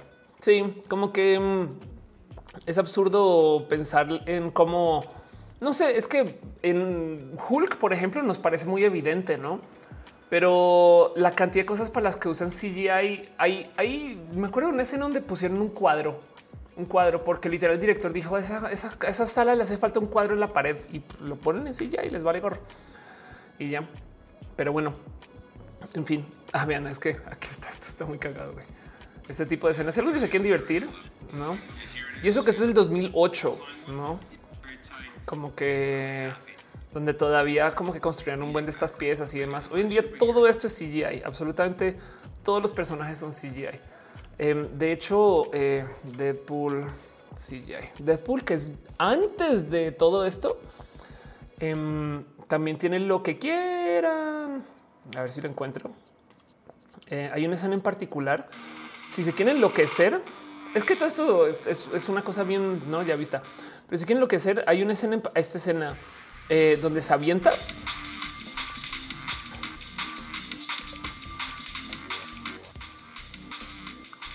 Entonces van y miran y esto ya que lo ven y saben que todo es hecho por compu, sí, un poco de oh, pues obvio. Pero el güey de repente sale, no, este sale del coche, cae, entra, no, y si es un poco, no, pues obviamente todo eso se dibujó, güey, no?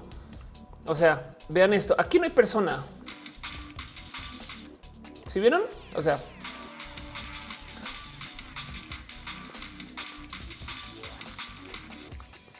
ya no. Entonces piensen ustedes cuántas veces hemos visto escenas donde en esencia lo único que estamos viendo es este eh, una persona dibujada encima, no? Pero bueno, este como sea, el punto aquí es que eh, entonces lo que buscan en todas estas peleas es hacer cosas que nunca harías en una pelea. Son cosas que llaman la atención, que saltan, porque es que es el mismo dilema que mostrará a alguien mensajeándose en el celular. Es aburridísimo, es aburridísimo ver a alguien teclear en el teléfono. Entonces tienen que encontrar modos de que nos interese o de que lo veamos o de no y hay que solucionarlo. Las peleas por consecuencia hacen cosas que nunca se, o sea, saltar es algo que no quieres, no te pueden empujar, te pueden, en fin, todo eso. Federico dice acá ver hacks de una que tiene escena de noche en la carretera que sí, ya en una serie de acción. Sí, total. La neta, neta, neta, sí. Pero bueno, eso se los dejo ahí eh, de lo que quieren preguntar. Dice Maya, las pelis de superiores deberían entrar en las categorías de animación. Sí, pues ya tantas pelis, de hecho. Va a ver si encuentro algo que em, a ver si, es una foto que tuiteé hace rato. No, yo creo que no. Em, iluminación. Vamos a ver si quizás por ahí está. Eh, pero eh, de una casa entera que construyeron en CGI y ya ni me acuerdo para qué sería. O sea, me son recuerdos que más vistos que prácticos. Sí, de lejos, porque es que es, Bollywood. Quieren que tú digas oh, y, y lo difícil ahí más bien. O sea, no le quita reto. De hecho, si lo piensan, es más difícil actuar contra una pantalla verde y llorar frente a una bola verde y sentir cosas, no? Em, esa gente sí está actuando. O sea, es más difícil hacer eso que tener una persona enfrente que sí te esté respondiendo a lo que tú digas, no? Pero el, tema aquí es que eh, lo que lo vuelve complejo hay que entender que pues hay, hay, hay gente que entonces lo que tiene que pensar es cómo hacemos para que la gente le importe. Una de las cosas que deja ver que algo está animado por computadora es que a veces no le atinan al peso. Eso es re difícil. ¿Qué quiere decir? Y bueno, explicar también. ¿Qué quiere decir que no tiene el peso? Que de repente la gente se ve más ligera de lo que debería, ¿no? Como que si tú, si cae Iron Man, pum, hay, hay una escena en particular. Vamos a ver si la encuentro. Este eh, Iron Man Expo, a ver si que se ve falsa de a madres o se siente falsa de a madres, que es esta. Yo creo que esta sí no me atrevo a mostrarla. Em, digo, esto no necesariamente esto, o sea, aquí pasa tipo de estupidez, pero el momento de quiebre donde tú dices, güey, aquí esto sí, sí se ve que la cagaron en animación, es que cuando aterriza, eh, hay algo ahí de la velocidad con la que cae que da un oh, no está tan chido em, como que este momento. Saben, cuando cae se siente o muy ligero o muy pesado. Esto saben. Y miren, esto claramente no se puede grabar, punto, porque si ustedes lo piensan, el traje de Tony Stark debería de asesinar a Tony Stark. O sea, el traje va andando en chinga y si para, Tony sigue andando. Entonces, en esencia, el traje mismo lo debería hacer espagueti y del güey se debería salir así huequitos, güey. Pero no, no sucede. O si no, debería de hacerle tanta presión que le debería por lo mínimo romper los huesos. De hecho, em, hay un videojuego que explora eso, pero eso es otro tema. El punto es que por consecuencia, entonces, que una cosa así de pesada caiga y suene clink y siga, em, ahí es donde te das cuenta que algo está mal animado, porque es súper difícil atinarle a que se sienta lo, lo que pesa algo, no? O sea, las cosas animadas por accidente se pueden ver muy ligeras sin querer. Y hay millones de trucos que tienen que hacerte sentir para que las cosas conecten, que suene, que no. Hulk también es otro, no? Que como que no te queda claro si pesa mucho o poco, no? Dice Fernández con el aterrizaje de Andrew y Zendaya. Exacto. Entonces estas cosas pasan y, esos son los verdaderos trucos del CGI, ¿no? Eh, ahí está la, salsa secreta, el que la gente no se dé cuenta. Eh, em, y demás dicen que te represas las pelas de anime chías, sientes el peso. Exacto. Y por eso también hacen, ya entrando en las artes marciales, cosas tan como raras, no como que el Kamehameha, si lo piensan, es todo este drama por hacer esto. No alguien recuerdo que alguien me ha dicho Hadouken Kamehameha no Hadouken. Dice em, eh, Laika, acaba de Detective Pikachu. Los actores llevan muy mala interacción con el CGI y no se la cree. Sí. Ahora, de nuevo, em, es porque es difícil, no? Les voy a decir algo. Em, este, a ver, Chris Cross cambia. Vamos a ver si lo encuentro. Les voy a decir algo para que entiendan cómo y por qué la gente que actúa así actúa hasta las personas más mediocres. Entonces hay una cosa de la grabación. Yo se lo explicaba en roja, pero ahí va de nuevo que se llama el crisscross. Hay una práctica del, del cómo se graban em, eh, movies. A ver si, si, si, si, lo encuentro. Caray, no. Este crisscross conversation cinema. Quizás esto sí lo, lo explique. Carajo, no. Bueno, el caso es que es que no, no fácil, pero el punto es, una técnica del grabar que se llama el crisscross. Es una estupidez. Pero el tema es que cada que vemos una conversación en todo el cine, todo, en todo el cine, en la, en la tele también, es muy normal que nos graben a una persona desde atrás. Se ve tantito de su hombro y se ve a la persona que está hablando enfrente, ¿no? Esto lo damos por hecho y luego vemos la respuesta pónganse a pensar cada que vean una toma de cualquier serie, tele, lo que sea, esta noche, si quieren, después de roja, cuando vean algo, ¿dónde está la cámara? Bueno, pues si la cámara está aquí detrás de esta persona, la otra cámara está detrás de la otra, se vería, ¿no? Así que cuando estamos en el cine y vemos que una persona está hablando cerca con otra persona, toda la escena se tuvo que grabar un mínimo de dos veces. A veces lo hacen diez Así que digamos que está Strange hablando con América Chávez. Y entonces se ve tantito del pelito de Strange y América Chávez al otro lado diciendo cosas, ¿no? Y luego vemos que cuando responden se ve Strange y se ve el pelito de América Chávez, ¿no? Encima del hombro. Así que estas personas tienen que actuar que están conversando, cuando la verdad es que solamente graban las líneas de un sentido y luego graban las líneas de otro sentido. Y ya. Jennifer pregunta que si tengo Twitch, estamos transmitiendo en Twitch en este momento, twitch.tv diagonal, of course. Caro dice Chris Cross suena como una barrita de arroz con bombones un poco. Me dice videos de él haciendo movimiento donde eh, rompe varios ladrillos de un golpe. Ándale. Este, pero bueno, el punto es que ahí se los dejo porque si yo sé que hay gente que actúa mal y hay gente que se le ve que está actuando. Eso me queda claro. Yo misma soy de esas personas, pero se los dejo para que tengan presente que hay un chingo de escenas donde no pensamos que alguien está actuando y güey, están actuando un chingo. Porque en esencia, cuando grabas detrás del hombre en un sentido y grabas en otro sentido, no están conversando, no? Y cuando lo editan, parece que sí, bien bonito. Ahora, el otro lado, esto a mí me rompe el cine, no? Porque entonces que si no, no están conversando, pero bueno. Arnulfo pregunta por las ardillas. Las ardillas están permitiendo que el show siga andando. Gracias, Team Ardillas, por permitir todo. Pero bueno, a ver si encuentro este algo que muestre cómo funciona el Chris Cross. Eh, es que, en fin, eh,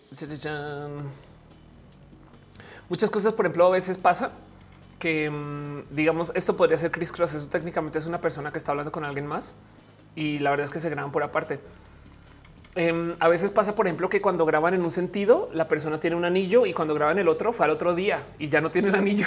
Y hay gente que le cacha esos errores o el cigarro está fumado diferente o el alcohol está tomado diferente. Ese tipo de cosas pasa mucho. Dice Sax el sí de Groot en especial de Navidad de Guardianes está bien chido. Qué bueno. Qué bueno porque tengo entendido que Marvel ahorita está teniendo problemas de CGI. 5 te dice ardillas por doquier. En fin, eso es un poquito todo lo que tengo para ustedes. Hoy ya vamos hablando ya casi tres horas. Gracias por estar acá. Em, el CGI de Groot en especial de Navidad. Fíjate que es que Groot como que das por hecho que va a ser hecho por CGI, no? Pero bueno, a mí lo que me da risa de Groot es que tiene credits eh, de Vin Diesel y todo lo que dices I am Groot. Paco dice en las pelis de peleas de monstruos gigantes es difícil mantener la lógica del peso y velocidad de los monstruos. No es verdad. Este dice Dan, pensé que eran dos cámaras y se grababa la conversación de los dos lados. No, graban una y luego la otra. Digo, hay de quien intenta grabar las dos al tiempo, pero es que tú solo piensa dónde está la cámara y te vas a dar cuenta que no hay cómo grabar en un sentido sin que se vea en el otro. Digo, esto es, esto es un tema de la cinematografía en sí, no? Entonces, cámara, mirror, contact. Esta es una escena súper famosa pero súper, súper, súper, súper famosa que se ha analizado un chingo y que es hermosa en sí, ¿eh? que mucha gente le toma mucho tiempo tratar de descifrar cómo se hace. Y es esta escena que sucede en Contact. Entonces, eh, no sé si la puedo mostrar de nuevo por eso de los derechos, pero Contact es una peli hermosa, vieja, es, creo que es de los noventas ya.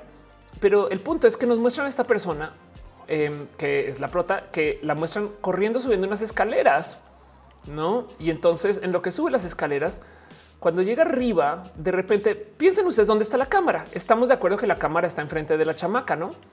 Entonces la cámara sube junto con la chamaca y está enfrente. Aquí ya va un poquito más en cámara lenta, pero el tema es que de repente más adelante, cuando ella va corriendo, se va poniendo aún más lento, más lento. Y esto es lo más pinches chingón de la escena. Güey, llega un momento donde ella entra al baño, agárrala y qué? ¿Cómo es posible? ¿Dónde chingados estaba la cámara si venía enfrente de ella? No. Y entonces no les quiero spoilerar cómo se hizo. Busquen videos de YouTube que lo explican o dejen su creatividad andar. Pero el tema es que esto es literal magia del cine que cuando estamos en el cine no nos sentamos a pensar, no como de what güey que acaba de pasar, no? Sobre todo además porque Contact es vieja, entonces viene desde antes del, o sea, mm, spoiler si tiene CGI, pero em, viene desde, saben como que el CGI no está tan presente cuando se grabó esto. Eh, y, de todos modos hacer esto en CGI no es tan fácil, me explico. O sea, la chamaca corriendo además el pelo, todo eso. En fin, em, como que sí, sí da, mucho de qué pensar. Y esta es una toma muy, muy, muy, muy famosa. Y ahí se las dejo. Pero bueno, dice hígado en ángulo, no? No, en este caso en particular tiene más que eso, pero sí entiendo porque a veces eh, este la magia que se usa para borrar las cámaras entre los espejos se usa el ángulo. Ahora, em, how to erase camera mirror. Vamos a ver si lo encuentro. Em, hay todo, todo, todo, todo tipo de eh, modos para borrar eh, este video. Por ejemplo, es hermoso de cómo se hace para grabar escenas como estas, donde esta escena, por ejemplo, si se fijan atrás tiene un espejote y entonces, a ver un momento, ¿cómo que estamos grabando esto? ¿Dónde está la cámara en el espejo? Dirían es CGI y no resulta que esto es efecto práctico. Está muy pinches cabrón. Pero por ejemplo, de paso aquí hablan justo de esta escena Em, por ejemplo, eh, una, una, esto, esto es muy famoso. Aquí hay dos personas que están. Esto, esto es una escena muy cabrona, güey. Em, porque en esta escena en particular, estas dos personas están actuando, estar la una enfrente de la otra. O sea, son, son, o sea, aquí no hay espejo para hacer esta escena. Em, tuvieron que, y, si, y es que hay pequeños detallitos donde sí, la, donde sí este, eh, sabían que no se podía grabar bien y más y no sé qué. Entonces, en esencia, aquí no se están viendo al espejo, sino que son dos personas que se parecen a actor, eh, actriz y demás. No? Em, entonces, bueno, el caso es que hay mucho que les puedo contar acerca de este tema, pero se los dejo ahí como de los retos de la cinematografía. No que Punch, re buena peli y total. Em, dice Monserrat, si sale una toma es amo el director de la cámara. Em, dice Mayoli, no podré dormir. Eh, este eh, Sax me dice wow. Eh, Patrick dice justo exacto. De hecho, el cómo se graban las escenas de espejo. A ver si aquí este güey lo alcanza a explicar. Eh, hay momentos para grabar escenas de espejo donde literal lo que hacen es que tapan la cámara. Em, ah, bueno, saben que Matrix, este door reflection. Em, esto es una locura. Em, yo creo que lo mejor es Matrix Doorknob Reflection. De nuevo, acuérdense que esto es antes del CGI, pero eh, esto es una locura. Hay un momento en Matrix donde van a abrir la puerta este, y entonces se ve, agarran la escena desde la chapa, ¿no? Lo que no nos alcanzamos a ver. Y ojo que esto es en el cine. O sea, esto es en el, o sea, estamos viendo esto. Piensen que esto, cuando lo grabaron, esto era para proyectar una cosa así de grande que todo el mundo está viendo, güey. Y aún así no nos dimos cuenta, pero porque la escena es muy cortita, pero chequen como para grabar esto. Aquí está. Y si van y van Matrix en HD, se van a dar cuenta en chinga. Güey, acá se ve la mano, que de paso el que la mano está aquí es hermoso porque entonces saben que vamos a buscar la mano o las caras, güey, y no lo ponen enfrente de nuestras narices y no lo vemos. Güey, la cámara no solo está ahí, sino vean cómo la metieron detrás de una cubierta y la cubierta está diseñada para que parezca ser la chamarra y la corbata de Morpheus. Y ahí está el lente, así tal cual. Pero bueno, en fin, esto también está ahí. Entonces, bueno, eso es todo un tema y me da de bolitos, pero pues lo dejo ahí nomás para platicar. Monserrat dice en canal de director de cámara, que siendo honestos, son re poco lavados y cuando son chidos ahorran la edición al tiempo. Claro, Dan dice con la conversación y como cuando te dicen que Santa no existe. Em, dice Rafael, ¿ya hablan de Poltergeist 3? No. Eh, Azua eh, dice la creatividad de muchos directores me parece increíble. Claro, la neta sí es. me dice juegan con nuestra mente un chingo, un chingo. Eh, parte del arte de la buena dirección, por ejemplo, a ver cosas que pasan en el cine que no nos damos cuenta. Em, los grandes directores saben a dónde estamos mirando, igual que los grandes magos o magas, no? O sea, el chiste de la magia, entre muchas cosas, es la misdirection, no es hacerte ver acá cuando están haciéndolo acá, ese tipo de cosas. Entonces muchas veces en el cine, por ejemplo, porque hay películas que nos cansan y otras que no, porque hay directores que nos ponen a buscar el, punto activo mucho y hay otros que no. Es esa decisión propia, ¿no? ¿A dónde voy con esto? Las pelis de acción, por ejemplo, hay un punto donde estamos viendo donde está pasando todo, güey. Ahí está acá Dominic Toretto, no sé aquí, ahí está el coche, un coche súper brillante que nos llama la mirada. Está diseñado para que tú mires para allá. ¿Puedes ver otros lados? Claro que sí. Pero la escena está diseñada para que tú estés viendo acá.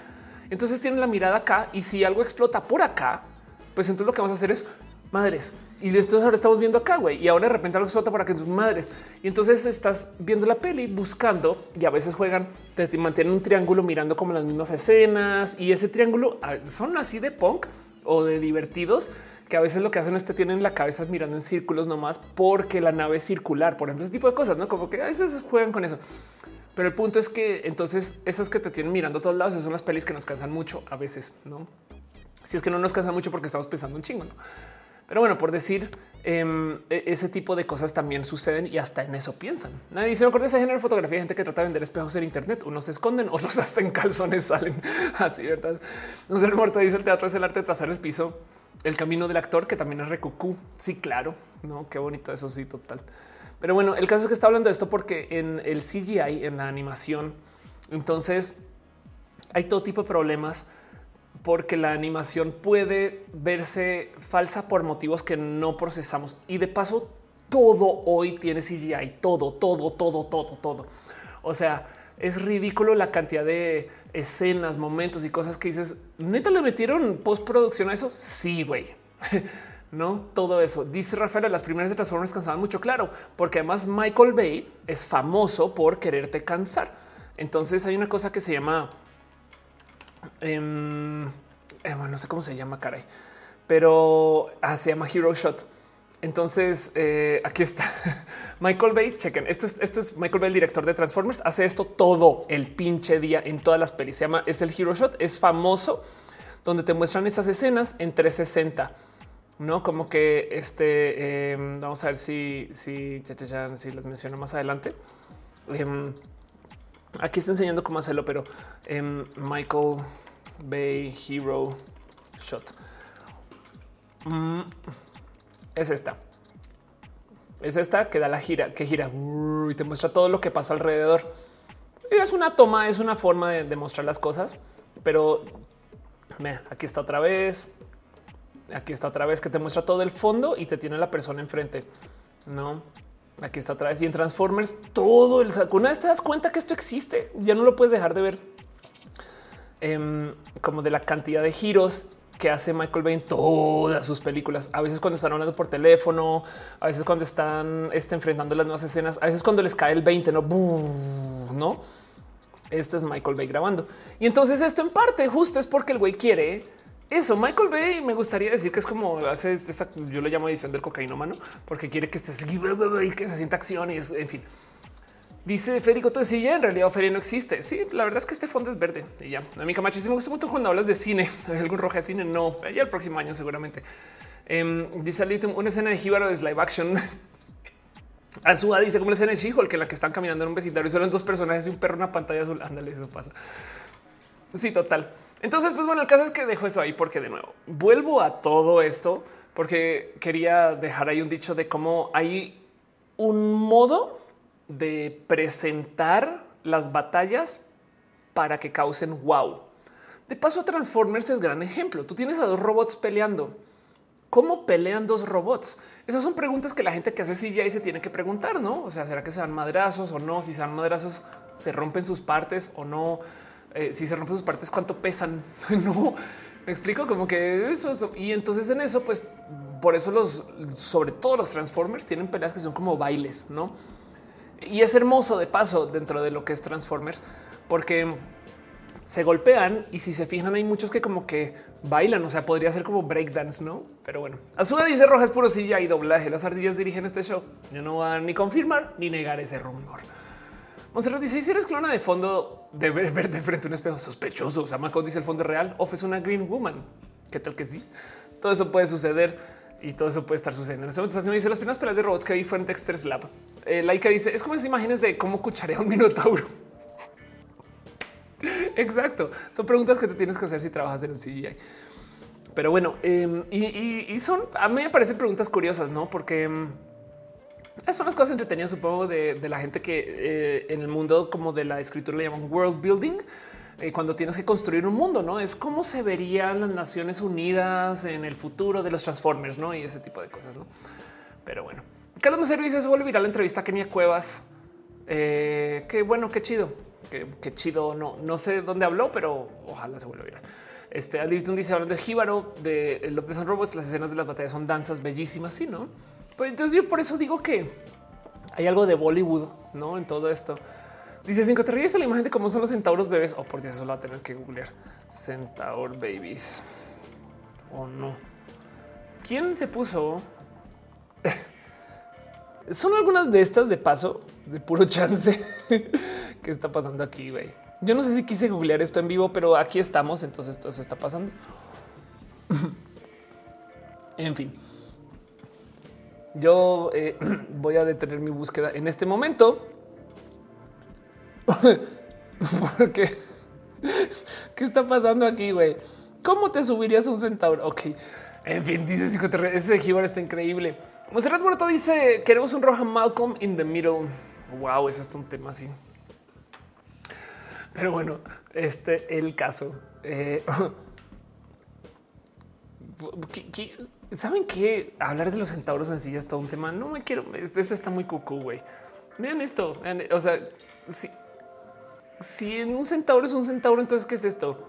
Esto me interesa mucho. Despierta mucha curiosidad de cómo, cómo usaría un minotauro su pantalón. Dice Levitum, igual también salí cansada, la neta. En los, los centavos de fantasía de Disney. Tengo una pregunta. Eh, bonita, creo que esto es lo que tengo para ustedes. Hoy ya hemos hablando ahora sí ya tres horas. Eh, es un caballo que vende sus patas en OnlyFans. Mm, patas. Sí, caray. Eh, eso también pasa, pero bueno.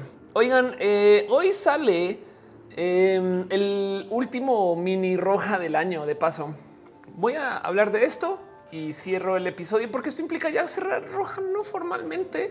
Todavía queda em, este ese tema de lo que viene la próxima semana. Ahorita hablo de eso. Dice Carlos, también se hace viral para transformar tu foto en una imagen para anime vainilla. Ah, uff, no, bueno, eso sí.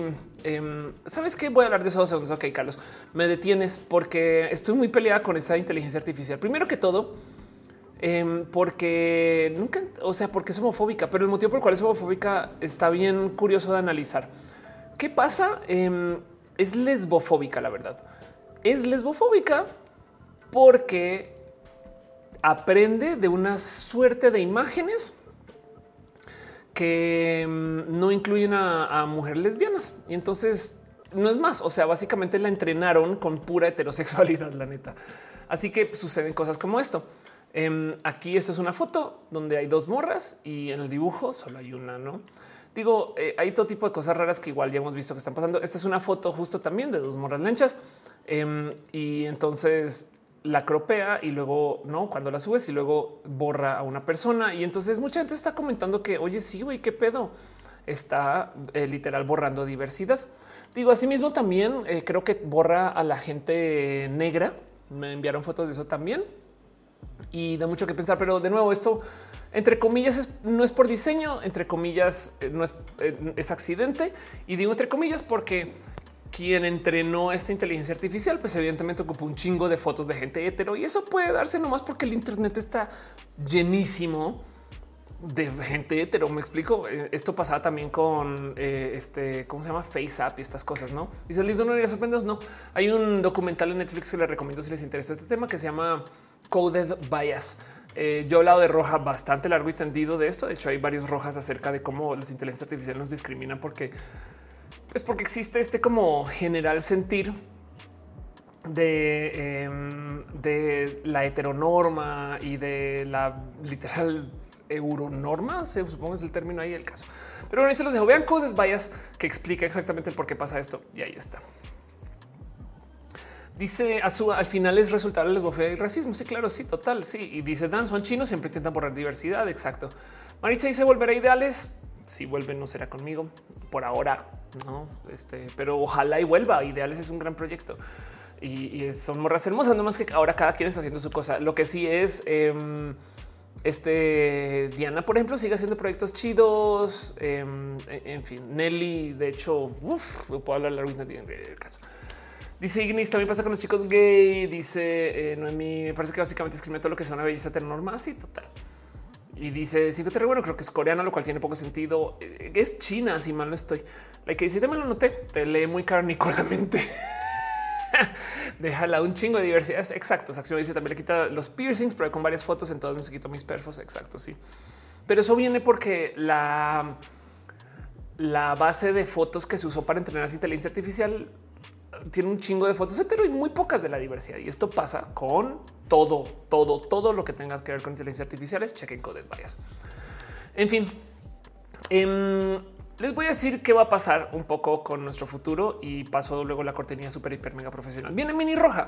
Mini Roja es en esencia roja hecho versión portátil. Y entonces Vicky está diciendo ahí en el chat que si existe un Mini Roja, entonces si existe un Roja Magno. Sí, un poco sí. Eh, la gran roja dice Dan. Sí, eh, y también eh, yo creo que ya seguramente más el próximo año y voy a tratar de comenzar esta semana nuevamente para poner la bola a andar para el próximo año, pero está nano roja, nano roja, básicamente los temas de roja hechos TikTok. Eso no lo he puesto a andar porque me mudé y mi mudanza me comió la vida. Y entonces ya estoy como otra vez entrando en mi rutina. Hermoso para mí. Y luego les cuento más eso. Pero el punto es que Mini Roja entonces es eh, el mismo guion grabado y editado y la edición es una edición hermosa y puedo hablar largo y pero en el caso dice yo sigo buscando mi alta California. Em, claro. ¿Qué va a hacer eso? Eso se va a publicar a las 12 y 15.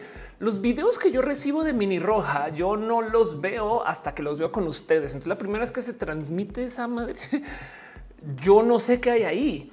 Si el video tiene un error, me voy a enterar en vivo. Nunca los tienen. Más bien lo que me entero es de cómo me bulea a mí el team de edición, que les quiero un chingo y me bulean bonito. Entonces, pues gracias.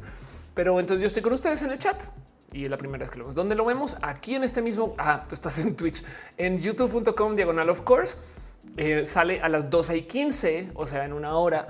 Y es un episodio que se va a poner ahí en Premiere. Básicamente va a ser por YouTube. Ya iba a quedar.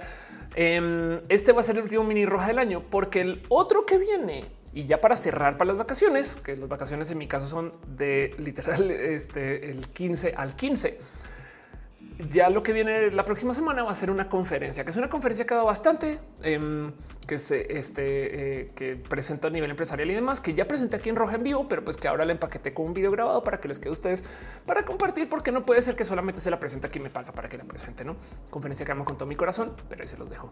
Eh, me recuerda el algoritmo recomendando pruebas para VIH en la temporada que solo había cosas de morras siendo yo cis. Ah, claro, eso sí.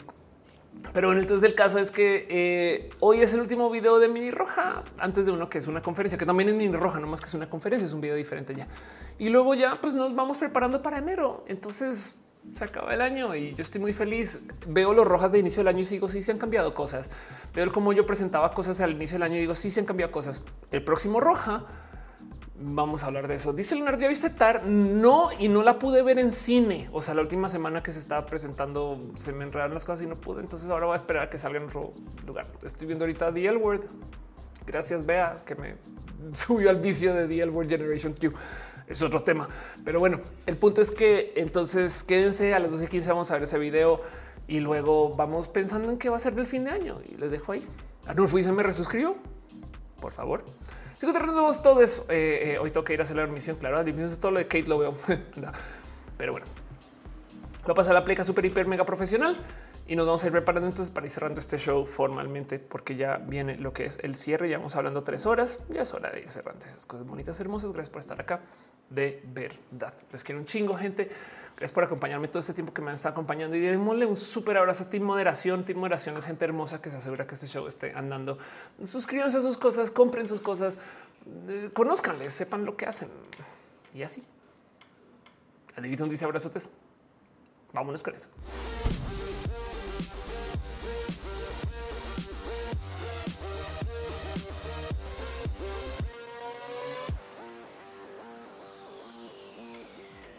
Gente bonita que hace un roja. Ustedes. y sin ustedes este show no sucedería. Entonces súper quiero dar las gracias a ustedes por venir, estar, ser parte de y conectarse. Desafortunadamente las plataformas no me dan listas completas de toda la gente que está, pero le quiero dejar un súper abrazo a Noemi y Axel este, por dejar sus abrazos financieros a Eri, Eli Moder, Pancho, RD, Z, Ama, Fetka, Akiame, Harn, Galf y a Caro por suscribirse y resuscribirse y esas cosas bonitas que pasan. Gracias de verdad por ser parte de este show. Em, les quiero dar las gracias por eh, ser parte de en general. Y entonces este, ustedes están aquí porque este show hace que suceda. Hay gente chida y hermosa que está en el Patreon, como Alex Sánchez Franco, Ana Navarra, Frita, Guillermo Lamjar, Ignis 13, Choco Cuevas de los Patreon y Pay. También como la gente que suscribe, que las plataformas me dicen que suscriben, como Ada González, Adrio, Aflicta, KM007, Legalman, Alejandra Valencia, Alejandro González, Ámbar Caramelo y Miel, Ana Virgen, Andra Black, Entonces, Portado Morillo, Andy Mejía, Antoine Rafael Pérez Villalobos, Alan Satélite, hermano Bobski, Ana 93, no fue García, el Mercado de Castillo, Axe Bizarro, Azucena, Baeza, Birds, Hernández, Brenda Pérez Linda, Capitán Guerrera, Carlos como Cat Power, Cecil Bruce, César Imperator, Aspirante a Vampiro, te come, también te come César, Dale Caro, Daniel Vargas, Dani Fields, David Torres de los Pepe, te vamos y a la familia también, Don Lante, Donovan del Valle, Garrigo, Eduardo GTZ, el famoso Emanuel Barrio, Emanuel Marroquín, y Frank, esa rola, un podcast más, Fabián Gómez, Fabián 23 Ramos, Fernando Cernas, Flavio Mayo, Sir Hernández, Féricas de Nu, Gabriel Mesa una Susi, Jerónimo Quintero,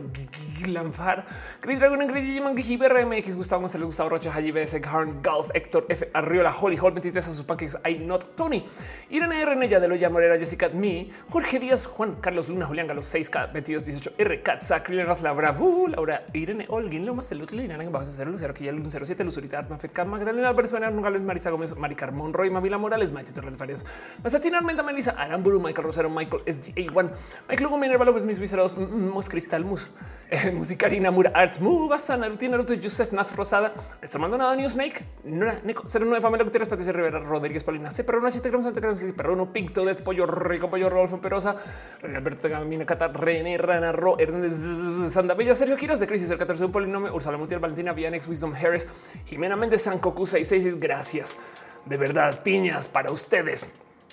Y también un abrazo a Caro, Uva, Uriel, Fabián, Monte, Tutix, sería donde Pataflicta y Gama Volantis, gente bonita, hermosa, que hace que este show sea show y que hace que este show funcione y esas cosas bonitas que pasan con lo que pasa.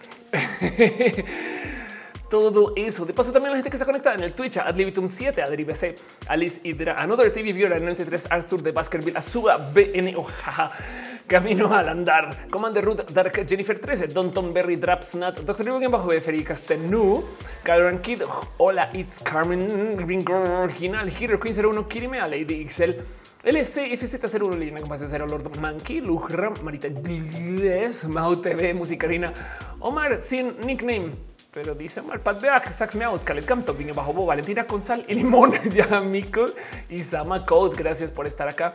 También eh, este 5 eh, te reflecta Ale Carré, Ardulfo García, Carlos Mazarigo, Dan RG Frikilicious, Jocelyn, Coque Beto, Leica Berian, Leonardo Demian Sánchez, eh, Ángel Michael Bonia, Messi Gallar de Nora Gómez, eh, que dice bye. Gracias de verdad.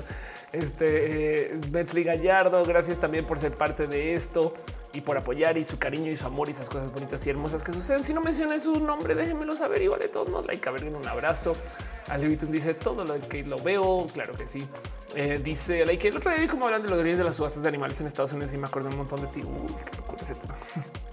Exacto. Facu dice no estoy seguro de saber qué significa, pero qué significa mandar las piñas en el chat. Es un modo de paso robado para agradecer en las Pixel Beats, quienes son personas hermosas y seres superiores, eh, tienen un modo de darse las gracias, porque cuando alguien deja abrazos financieros, donativos, cosas de cariño y amor, entonces se celebra. ¿Y cuál mejor modo de celebrar? En el canal de las Pixel Beats, que si no conoces Pixel Beats, búscales.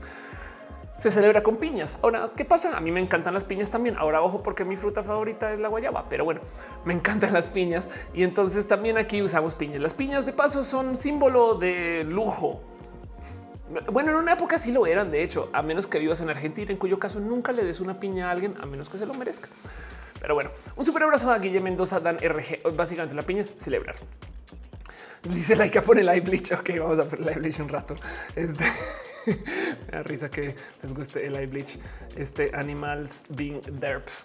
Em, el bleach es este de paso alguna práctica que les recomiendo hacer de vez en cuando nomás des una pasadita por reddit.com diagonal R, diagonal animals being derps. Y, pues nada, vemos animales siendo bien pinches derp. Güey, esto, esto, esto no puede una foto de un perro y qué les está pasando, güey. Este, ah, sí, verdad. Yo sí vi esto. Esto es un gato profesional siendo gato profesional. Así, ah, Facu, no, no, sí, exacto. Entonces, en este caso en particular, Facu regalamos ananas. Pero bueno, sí. En fin, este. Eh, En fin, los animales. Dice aflictas el comercio e importación de piñas de bimbombo hacia roja. Exacto. Es este, es, el intercambio cultural bimbombense. Si no conocen bimbombo, se están perdiendo la mitad del entretenido de la vida. Em, Ah, yo vi este video. Este es un husky que le están regañando por morder el cable del audífono. Entonces están, ¿quién mordió el cable? A ver, ¿quién lo mordió? ¿Quién lo mordió? Y el perro está así de yo, ¿qué? ¿Hablan de mí? No, no, no, yo, yo no mordí nada. ¿eh? Yo no estoy aquí. Este, el cable, no, yo no mordí nada. Se los juro. No, en serio, de ver, no, yo qué, qué, no están hablando porque yo no veo a nadie ahí. ¿Hay alguien ahí? No. Esto tú eres el del cable. ¿Cuál cable? Yo, yo no veo cables. A lo mejor si me quedo quieto, nadie me ve a mí. en fin, vamos, vamos a este subrey de los animales siendo pinches derps, güey, porque esos son. En fin, perris y animales en general siendo derpis. Dice nadie, viste el perrito con su motion support. que no, qué ternura. Este Anulfo dice yo otra vez, tú otra vez, tú, tú otra vez. En fin, Anulfo ya está dejando ahí su exacto. Claro que sí.